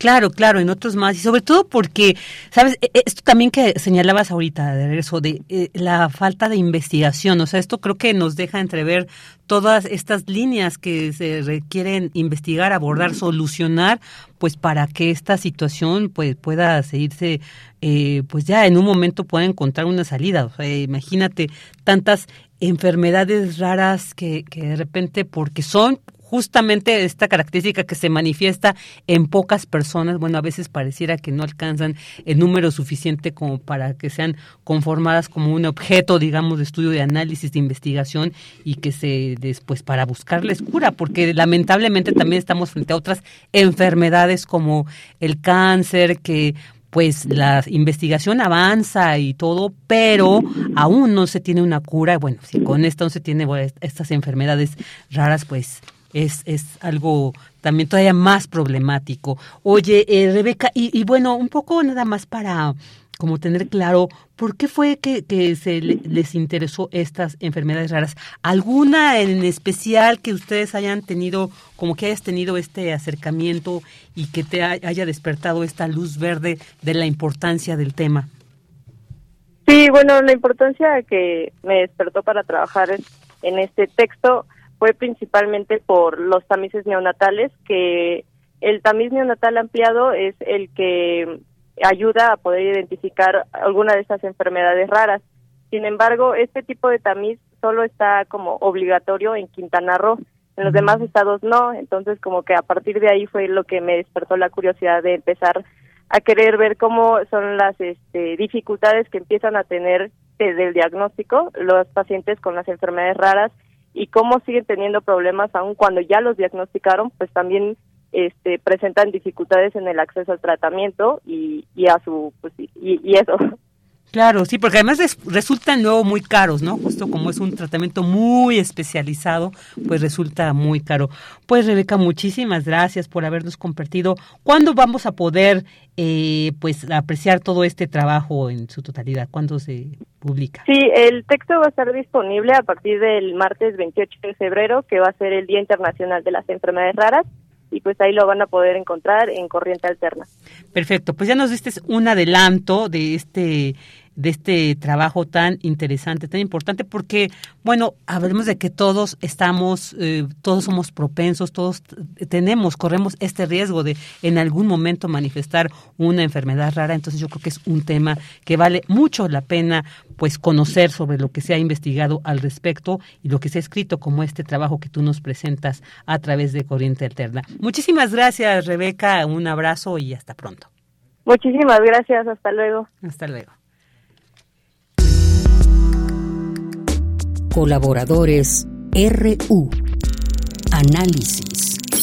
Con Javier Contreras. Dos de la tarde con 26 minutos y vamos estar un poquito antes con Javier Contreras en Refractario RU, pero porque los temas que nos va a abordar creo que pues los requieren, requieren más tiempo de del análisis que además siempre de Javier nos presenta, que nos deja ver, nos aclara muchas cosas, incluso también, bueno, nos, nos, nos comparte algunos puntos que hay que seguir ahondando. Entonces, pues te doy la bienvenida, Javier. Buenas tardes, qué gusto saludarte nuevamente. Hola, ¿qué tal, Vicky? Muy buena tarde para ti, para todo nuestro auditorio del Prisma RU. Pues sí, efectivamente, hay varios temas que tenemos que desenrollar poquito a poquito en ocasiones y algunos que parecieran eh, que ya no daba más la mata, o que incluso se mencionó por ahí en la conferencia de Palacio Nacional que si ya no era nota, pues me parece que sí sigue siendo nota.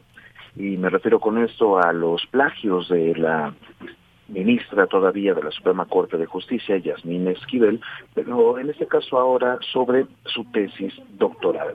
Es algo pues lamentable, muy triste, altamente cuestionable y que muestra también debilidades institucionales, pero no solamente en el sistema universitario mexicano, es decir, más allá de lo UNAM, toda vez que esto ocurrió en la Universidad de Anáhuac, sino que también nos habla acerca de la falta de revisión y cuidado en los procesos de designación de altos puestos públicos, en este caso como ministra de la Suprema Corte de Justicia, la falta de cuidado dentro del Senado de la República para la ratificación, o incluso la falta de cuidado dentro de la oficina de la presidencia para proponer este tipo de perfiles para llegar al máximo tribunal de nuestro país.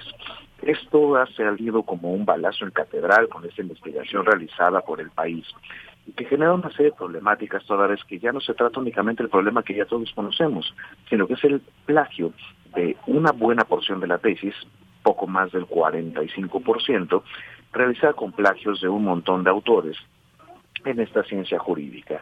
Se trata de un tema muy triste y que nos muestra también la falta de ética y de seriedad, no solamente en la toma de decisiones, sino de la persona tomadora de decisiones. Sería óptimo que eventualmente y más pronto que tarde renuncie esta persona a ese asiento en la Suprema Corte de Justicia, puesto que su presencia se vuelve ya vergonzosa y sobre todo insostenible en términos morales, pero incluso podríamos apelar también hasta lo estrictamente legal. Ojalá que la justicia se haga presente entre nosotros, porque definitivamente en esa Suprema Corte de Justicia no está. Claro, oye Javier, y además pues esto que a través de su abogado dice o es una deficiencia o descuido no plagio. También creo que esto abre, abre esta pues este cuestionamiento, ¿no? De qué, se, qué, qué entenderá la, la, ministra por plagio realmente, porque al parecer estamos manejando o conceptos diferentes, o es una forma de eludir, ¿no? Esta responsabilidad, pero de una forma, pues, un poco seria, ¿no? ¿Cómo, ves? Bueno, creo que entre abogados nos entendemos y estas son sutilezas y sobre todo argucias para tratar de desviar la atención en donde deberíamos estarlo poniendo. Poner ese tipo de categorías lo único que nos lleva es a confirmar que se está tratando de evadir la responsabilidad que le corresponde. Si nosotros habláramos únicamente de los plagios respecto de las obras publicadas, pues entonces la integridad académica no tendría sentido alguno. Es una sorda estupidez lo que ha dicho el colega, pues únicamente se trata de pues un tema meramente estético. Todos conocemos el fondo, pero ahora lo importante será bien a bien revisar qué efectos jurídicos llega a tener esto en caso de que la persona que despacha ahora desde la Suprema Corte de Justicia trate de promover un nuevo amparo a su favor y ver si se le otorga algún tipo de suspensión como ya había ocurrido. Por fortuna, los tribunales de alzada, en este caso uno de nuestros tribunales federales, ha revocado este, eh, esta suspensión para que desde la universidad podamos seguir informando acerca de este triste, tristísimo caso. Pero miren nada más, ya no es algo que únicamente atiende a la Universidad de la Nación, sino que también lo podemos ver en otros espacios universitarios. Vale la pena hacer un llamado al cuidado de la ética académica, pero en términos generales de la ética pública. Claro, Javier, y, para terminar con este tema, sí me gustaría conocer desde tu análisis el, el por qué realmente se tiene que hacer pública eh, toda esta investigación que desde el Comité de Ética de la UNAM se está llevando a cabo pues desde la eh, tesis de licenciatura de la ministra, digo, ya esta del doctorado no corresponde a esta institución pública, pero ¿por qué sí se tiene que hacer público? Digamos un poco para entender el que se haya apelado este amparo desde la universidad que decía no, no debe de salir ninguna información. Entonces, como para que nos quede claro la importancia de que se haga pública esta situación. Bueno, pues para evitar la distinción entre tirios y troyanos, pues como dice el ciudadano presidente, que todo se haga cada vez más público. Entonces, que basta de hipocresías, retirémonos las máscaras y hagamos que todo sea enteramente público. Es lo primero que tenemos que hacer, el llamado entre propios y extraños. En un segundo momento, porque hay dinero público involucrado y eso incluye también al caso que ahora podemos ver con Anáhuac. ¿Por qué hablamos de dinero público involucrado? Pues porque estamos hablando de aquella estudiante doctoral, aquella investigadora doctoral, que hoy en día es ministra de la Suprema Corte de Justicia. Es un asunto de un poder público del Estado mexicano. Claro que merece la máxima exposición, publicidad y escrutinio público para poder conocer qué es lo que está pasando con una de las personas que integran la titularidad de uno de nuestros poderes en el Estado mexicano. Nada más por eso es importantísimo tener plena conciencia de cómo avanzan las investigaciones o en este caso las deliberaciones del Comité de Ética de nuestra universidad.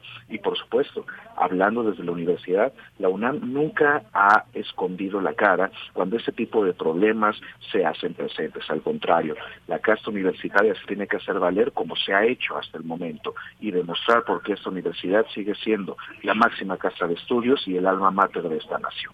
Claro, muy bien, pues ya e, excelente, esto nos queda claro porque sí tiene que ser público todo este proceso. Y bueno, ahora vamos con este otro tema, García Luna, qué bien, este juicio se le declara culpable y bueno, esto ha desatado toda una serie de pues de vínculos, ¿no? De aclarar, pero también de exigencias de, bueno, ya ahí está este proceso, ahí deja entrever toda esta urdimbre de corrupción en el narcotráfico y todo que se generó. ¿Qué va a pasar? ¿Qué nos puedes decir? Eh, eh, bueno, lo primero que tendríamos que identificar, Vicky, es toda la podredumbre en la que nos encontramos inmersos en las instituciones del Estado mexicano. Con esto quiero ser muy claro también. Yo sigo notando que existe un compromiso para el combate a la corrupción y para evitar que este tipo de fenómenos sigan afectando al Estado en México. No obstante, vemos que esto se trata de las semillas y los productos de una mala administración pública desde el tiempo de Felipe Calderón y seguramente un poco más atrás. Pensar en el caso de García Luna y los efectos que tiene en México no es quedarnos o aterrizarlo únicamente en que, ah, muy bien, ya se hizo justicia y está sentenciado, bueno, ya fue declarado culpable en Estados Unidos y eventualmente tendrá sentencia. No basta, porque lo que tenemos que reconocer es el triste caso de que la justicia llegó desde otro sistema jurisdiccional que no es el mexicano. Entonces, en principio, tache para las autoridades jurisdiccionales mexicanas y las de Procuración de Justicia, porque no tenemos carpetas de investigación bien integradas en contra de ese ampón. En un segundo momento, tache también para el gobierno que actualmente se tiene porque no se han promovido las acciones correspondientes en defensa de la propia institucionalidad mexicana. Y tercera, tache también para las personas que hablan acerca de el desconocimiento por parte de Acción Nacional o la defensa de otros actores políticos ante su supuesta ignominia o ignorancia respecto del papel de García Luna con los grupos criminales. Aquí voy a recuperar una reflexión que en algún momento hicimos en este mismo espacio. El presidente Felipe Calderón solamente puede tener una de dos opciones. O era un inepto incompetente que no sabía quién tenía como secretario de Seguridad Pública, o era un cómplice. Usted radio escucha, escoja la mejor versión. claro, bueno, y, bueno, de hecho ya eh, el país, el diario este El País, señalaba que en una encuesta el 84% de los mexicanos dicen que Calderón debe ser investigado por vínculos con el narcotráfico. Creo que creo que esto sí y, esto que decías tú, no a la hora de que los panistas digan, bueno, es que García Luna no era panista, eso, eso también, ¿no? Como que es como querer desmarcarse cuando ya, bueno, estás totalmente manchado. Efectivamente, uno puede tener eh, o no una relación formal con una institución política, con un partido político, pero creo que todas y todos sabemos de qué lado late el corazón de cada persona cuando comenzamos a conocerlo. Entonces, cuando menos eh, triste el posicionamiento de Acción Nacional y también el del expresidente. Y ojo, no por hacer, como dicen desde Palacio Nacional, politiquería, sino porque es renunciar a la responsabilidad pública de los actos que en algún momento apoyaron, soportaron y promovieron cuando fueron el partido en el gobierno. Entonces, hay que hacernos nuevamente hacia la ética pública y recordar que esto es producto de esas políticas que ellos promovieron cuando ocupaban la titularidad del Ejecutivo Federal. Claro, claro. oye, Javier, y a, todo eso también viene pues lo de la marcha del domingo, que muchos panistas también están convocando a esta marcha, entonces entre las también como que, bueno, ahora qué legitimidad puede tener una convocatoria así con en este contexto, ¿no? ¿Qué nos puedes decir sobre esta marcha del domingo en defensa del Instituto Nacional Electoral? Aquí me parece que tendríamos que hacer un distingo en cómo eh, procesamos esta información. ¿A qué me refiero con esto? Creo yo que eh, simpatizar con uno u otro perfil político, izquierdas, derechas, panistas, morenistas, priistas, incluso se gustan, y la defensa, en este caso, de la institucionalidad del Instituto Nacional Electoral, no necesariamente tiene que estar peleado. Sé que también hay mucha gente dentro de las huestes de Morena que no están enteramente de acuerdo con el famoso Plan B que ya está próximo a ser implementado después de que fue aprobado en el Senado de la República. Y por supuesto, otras personas de distintas fuerzas políticas que simpatizan incluso con lo que promovió el partido político gobernante y su coalición legislativa, su alianza legislativa. No obstante, cuando hablamos específicamente de esta marcha, independientemente de quienes la promuevan y desde dónde venga la convocatoria, me parece que sí hay un punto que tenemos que poner en la mesa y es hablar acerca del INE como organismo y dejar de pensar únicamente en las personas que hasta este momento ocupan la titularidad de algunas consejerías electorales y particularmente la consejería presidencial, en este caso encabezada por Lorenzo Córdoba. Cuando tratamos de ridiculizar una marcha ciudadana con esta cantaleta de García Luna no se toca, haciendo alusión al hashtag de INE no se toca, me parece una banalización innecesaria del debate y que incluso me parecería hasta infantil.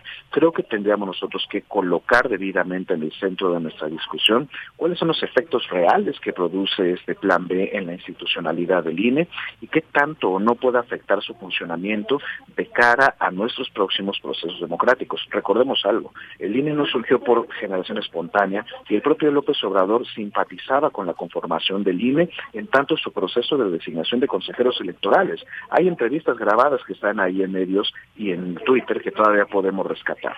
Lo que quiero eh, hacer notar con esto es que podemos encontrar formas en cómo hacer más fuerte a la institución, porque recuerden, con este proyecto aprobado y como se va a implementar, como ya garantizó, como prometió el propio presidente del INE, Lorenzo Córdoba, el 80% o más del personal del INE estará pisando la calle. Estamos hablando de familias, de personas que forman parte del servicio público en el Estado mexicano y que esto puede debilitar a la institución no solamente por hablar en términos conceptuales académicos, sino pensando en quiénes van a ser los responsables de la emisión de la credencial del elector, quiénes van a ser los responsables de la cartografía electoral, quiénes van a ser los responsables de verificar las medidas de seguridad en las boletas. Si volvemos a las épocas de dónde regresamos cuando el priismo hegemónico, vamos a ver ahora quién es capaz de solventar el papel de hegemón y quién le va a plantar cara eventualmente. Con eso no es ninguna causación, a ningún partido político. Lo que estamos diciendo es que no hay que olvidar la historia de donde venimos, porque incluso quienes despachan hoy desde el kilómetro cero en la plancha del Zócalo, en algún momento también marcharon para que este instituto que hoy tenemos exista como existe. ¿Se vale tocarlo? Por supuesto que sí, pero no se vale destruirlo o debilitarlo.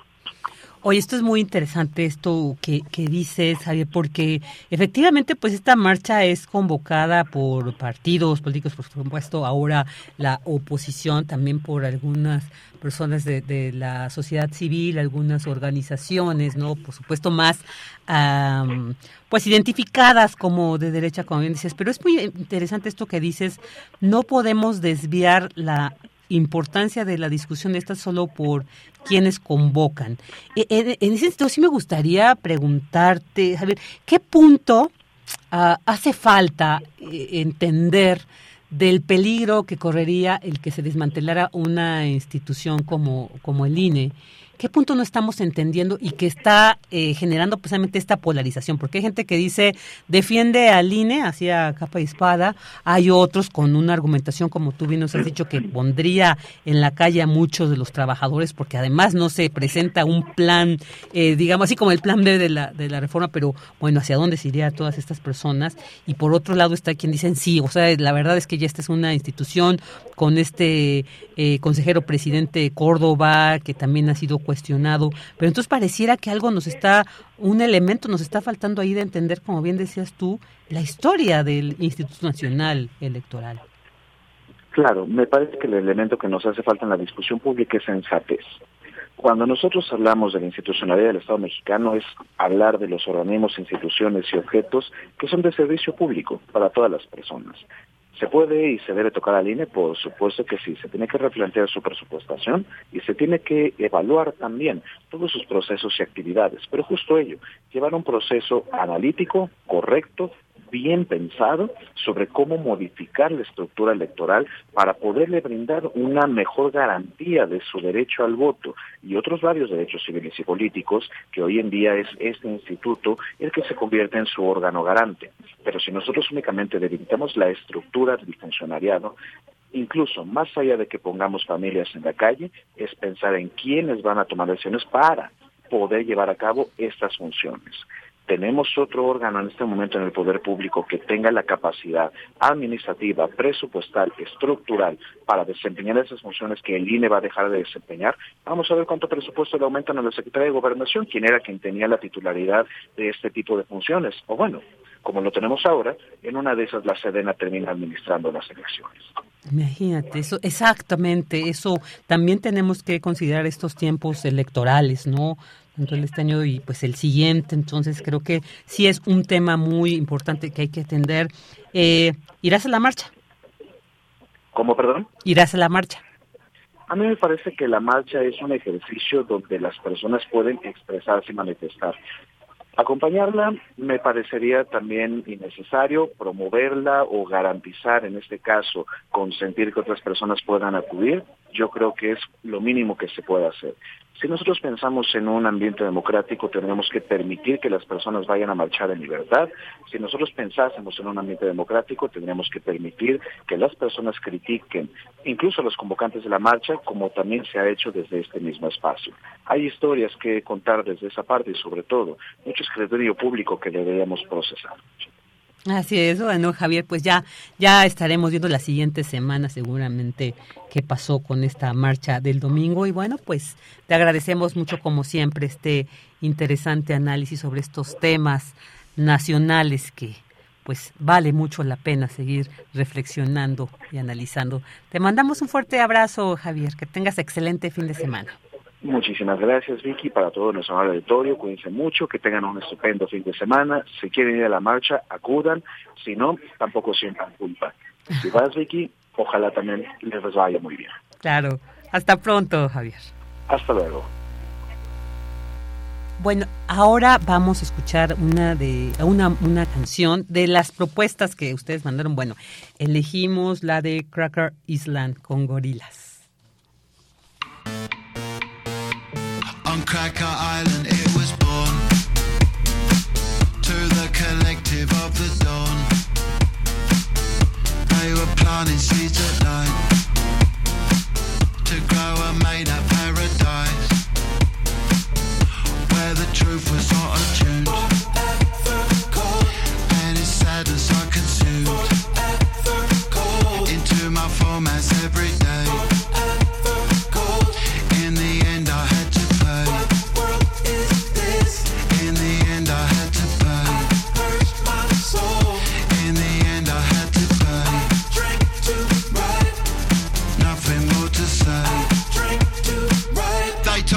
up to be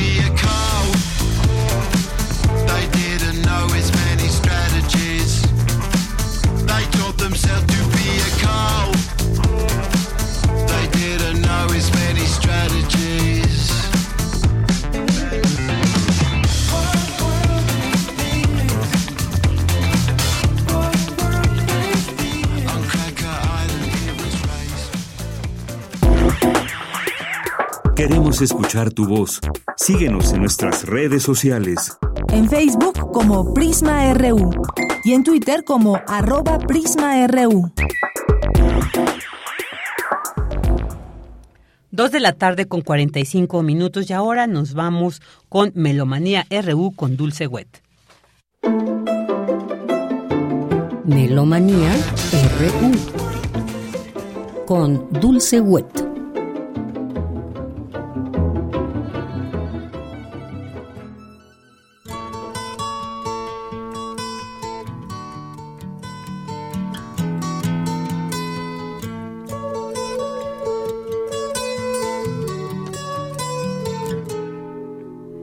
Buenas tardes, muy buen provecho, muy buen viaje. Héctor García y Dulce Wet les damos la más cordial bienvenida a Melomanía hoy viernes 24 de febrero del 2023, en donde recordaremos los 80 años de George Harrison mañana, por eso estamos escuchando Here Comes the Sun, además de guitarrista de los Beatles. George Harrison fue compositor, cantautor, productor musical, activista, ecologista, actor y filántropo. Esto es música del álbum The Best of George Harrison, producido en Inglaterra en 1976 por el sello Apple Records y EMI Records. Con George Harrison en la guitarra, John Lennon en la guitarra y voz, Paul McCartney, bajo y piano, Ring Starr batería, Eric Clapton en la guitarra y John Barham al piano.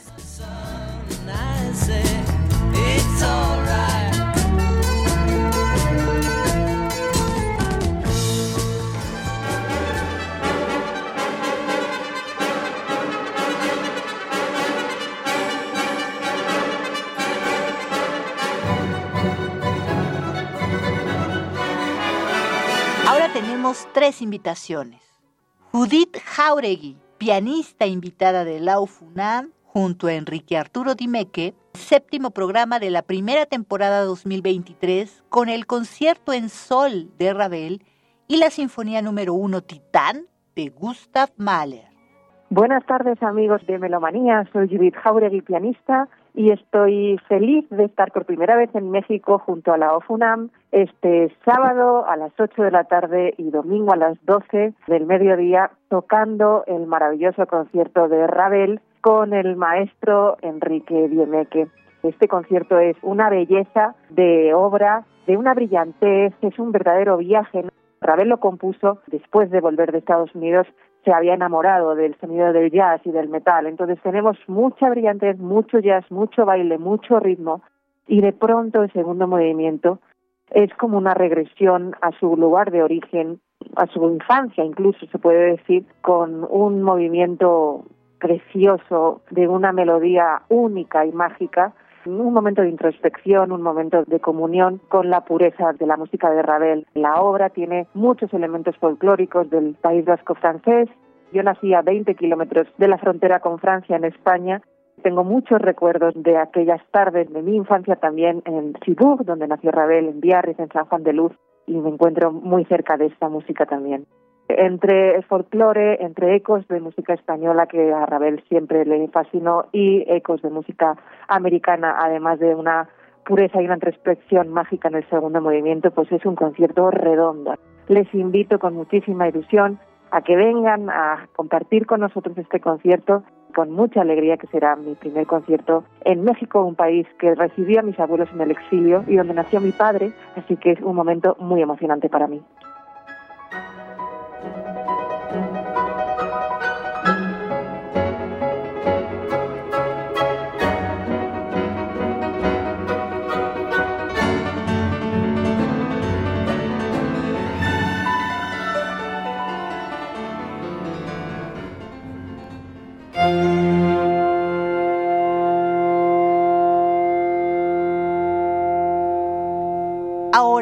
David Cruz, violista integrante del ensamble Art Sony de Aguascalientes, nos invita a dos estupendos programas este próximo sábado 25 a las 19 horas y el domingo 26 a las 13.30 horas en el Auditorio Blas Galindo del CENART. entrada libre.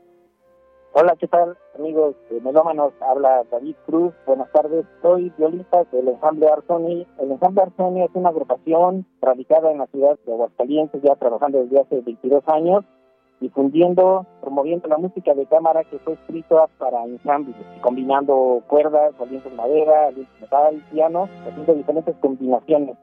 Los invitamos este fin de semana 25 y 26 de febrero, sábado y domingo, en el Auditorio Blas Galindo, el CENAR, con dos programas sensacionales. El sábado a las 19 horas vamos a interpretar el Fúnebre Objeto de Franz Schubert, una obra de las importantes de la música de cámara, inspirado en el Sexteto de Beethoven. Él escribió esta obra ya a finales de su vida con una profundidad. Algunos críticos la mencionan que es, es una sinfonía. El domingo 26 vamos a tener otro programa igual muy interesante, vamos a estrenar en la Ciudad de México, no tengo registro yo de que se haya tocado, eh, el Sexteto de Jean Francés, es compositor francés, escrita en 1986, es una obra sigue mucho muriendo al estilo francés, junto con otra obra de, de un compositor ruso, Paul Kwon, lleva piano esta obra, muchos críticos lo mencionan como el Brahms ruso, compositor de la época romántica, una obra muy poca conocida, pero que tiene una maestría en, la construcción en sí de toda la obra. Esperamos verlos ahí, no se van a resentir. Una muy buena oportunidad de conocer este tipo de música y de conocer estos grandes compositores. Muchas gracias y esperemos vernos por ahí.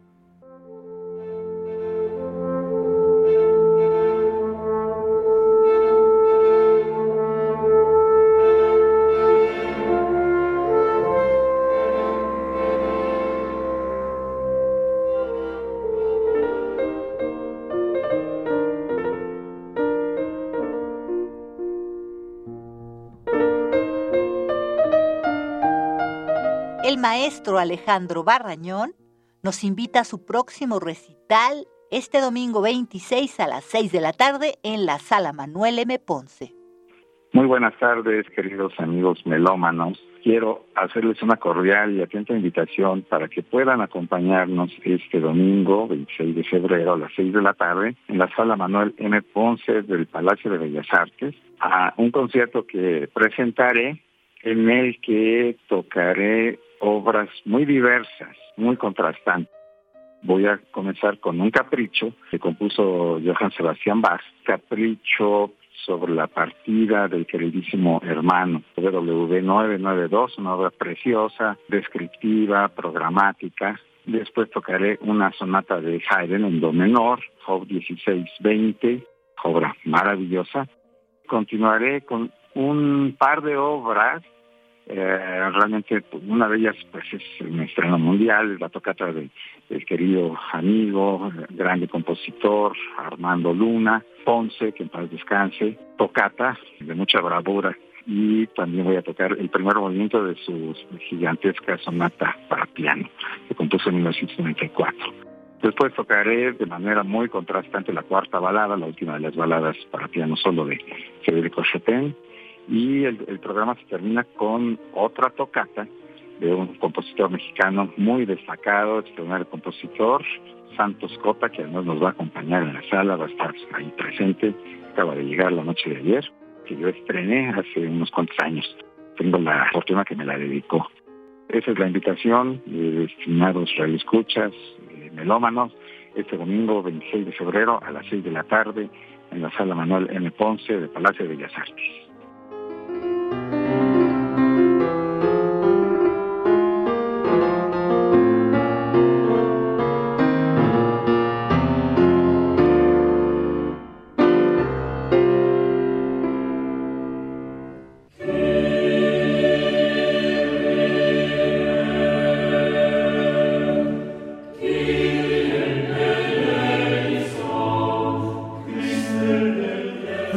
Mañana, sábado 25 de febrero, vamos a recordar también los 319 años sin Isabela Leonarda, compositora barroca, nacida en 1620 en la ciudad de Novara, Italia, y fallecida un día como mañana, 25 de febrero de 1704.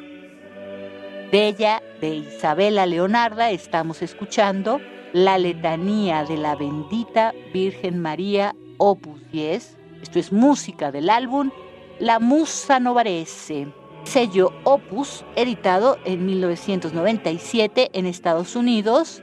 El grupo vocal musical Laudantes, capilla instrumental de la Catedral de Novara, dirigidos todos por Paolo Monticelli.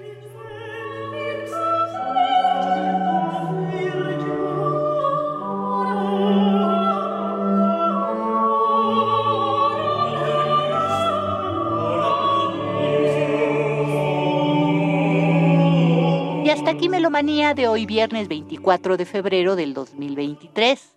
Héctor García y Dulce Wet agradecemos su atención y sintonía y los invitamos a tener un maravilloso, divertido y luminoso fin de semana. Nos escuchamos muy pronto. Hasta la próxima.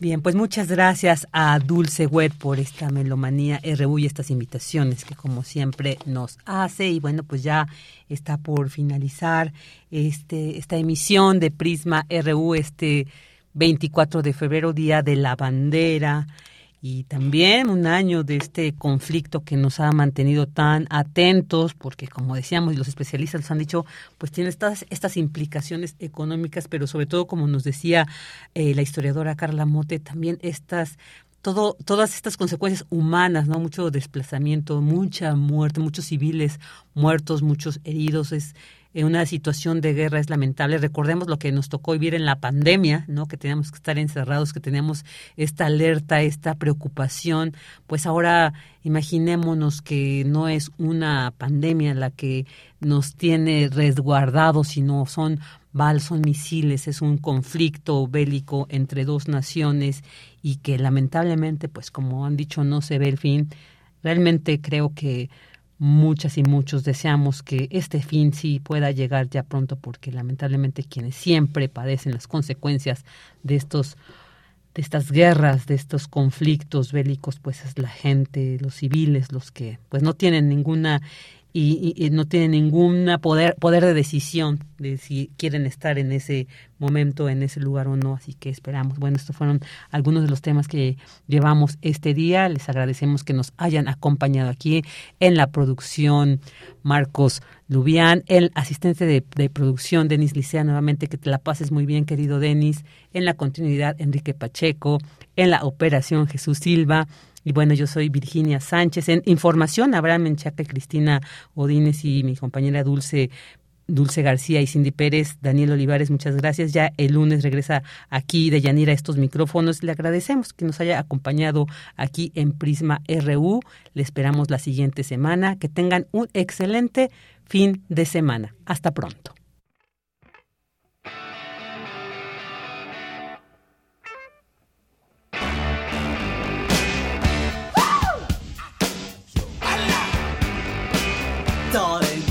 To let me know. Should I stay or should I go?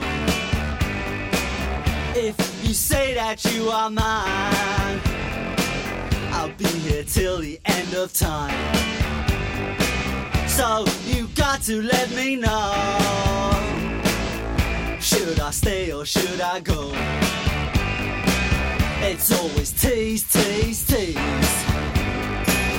You're happy when I'm on my knees. One day is fine and next is black. So if you want me off your back, well come on and let me know. Radio UNAM presentó Prisma RU.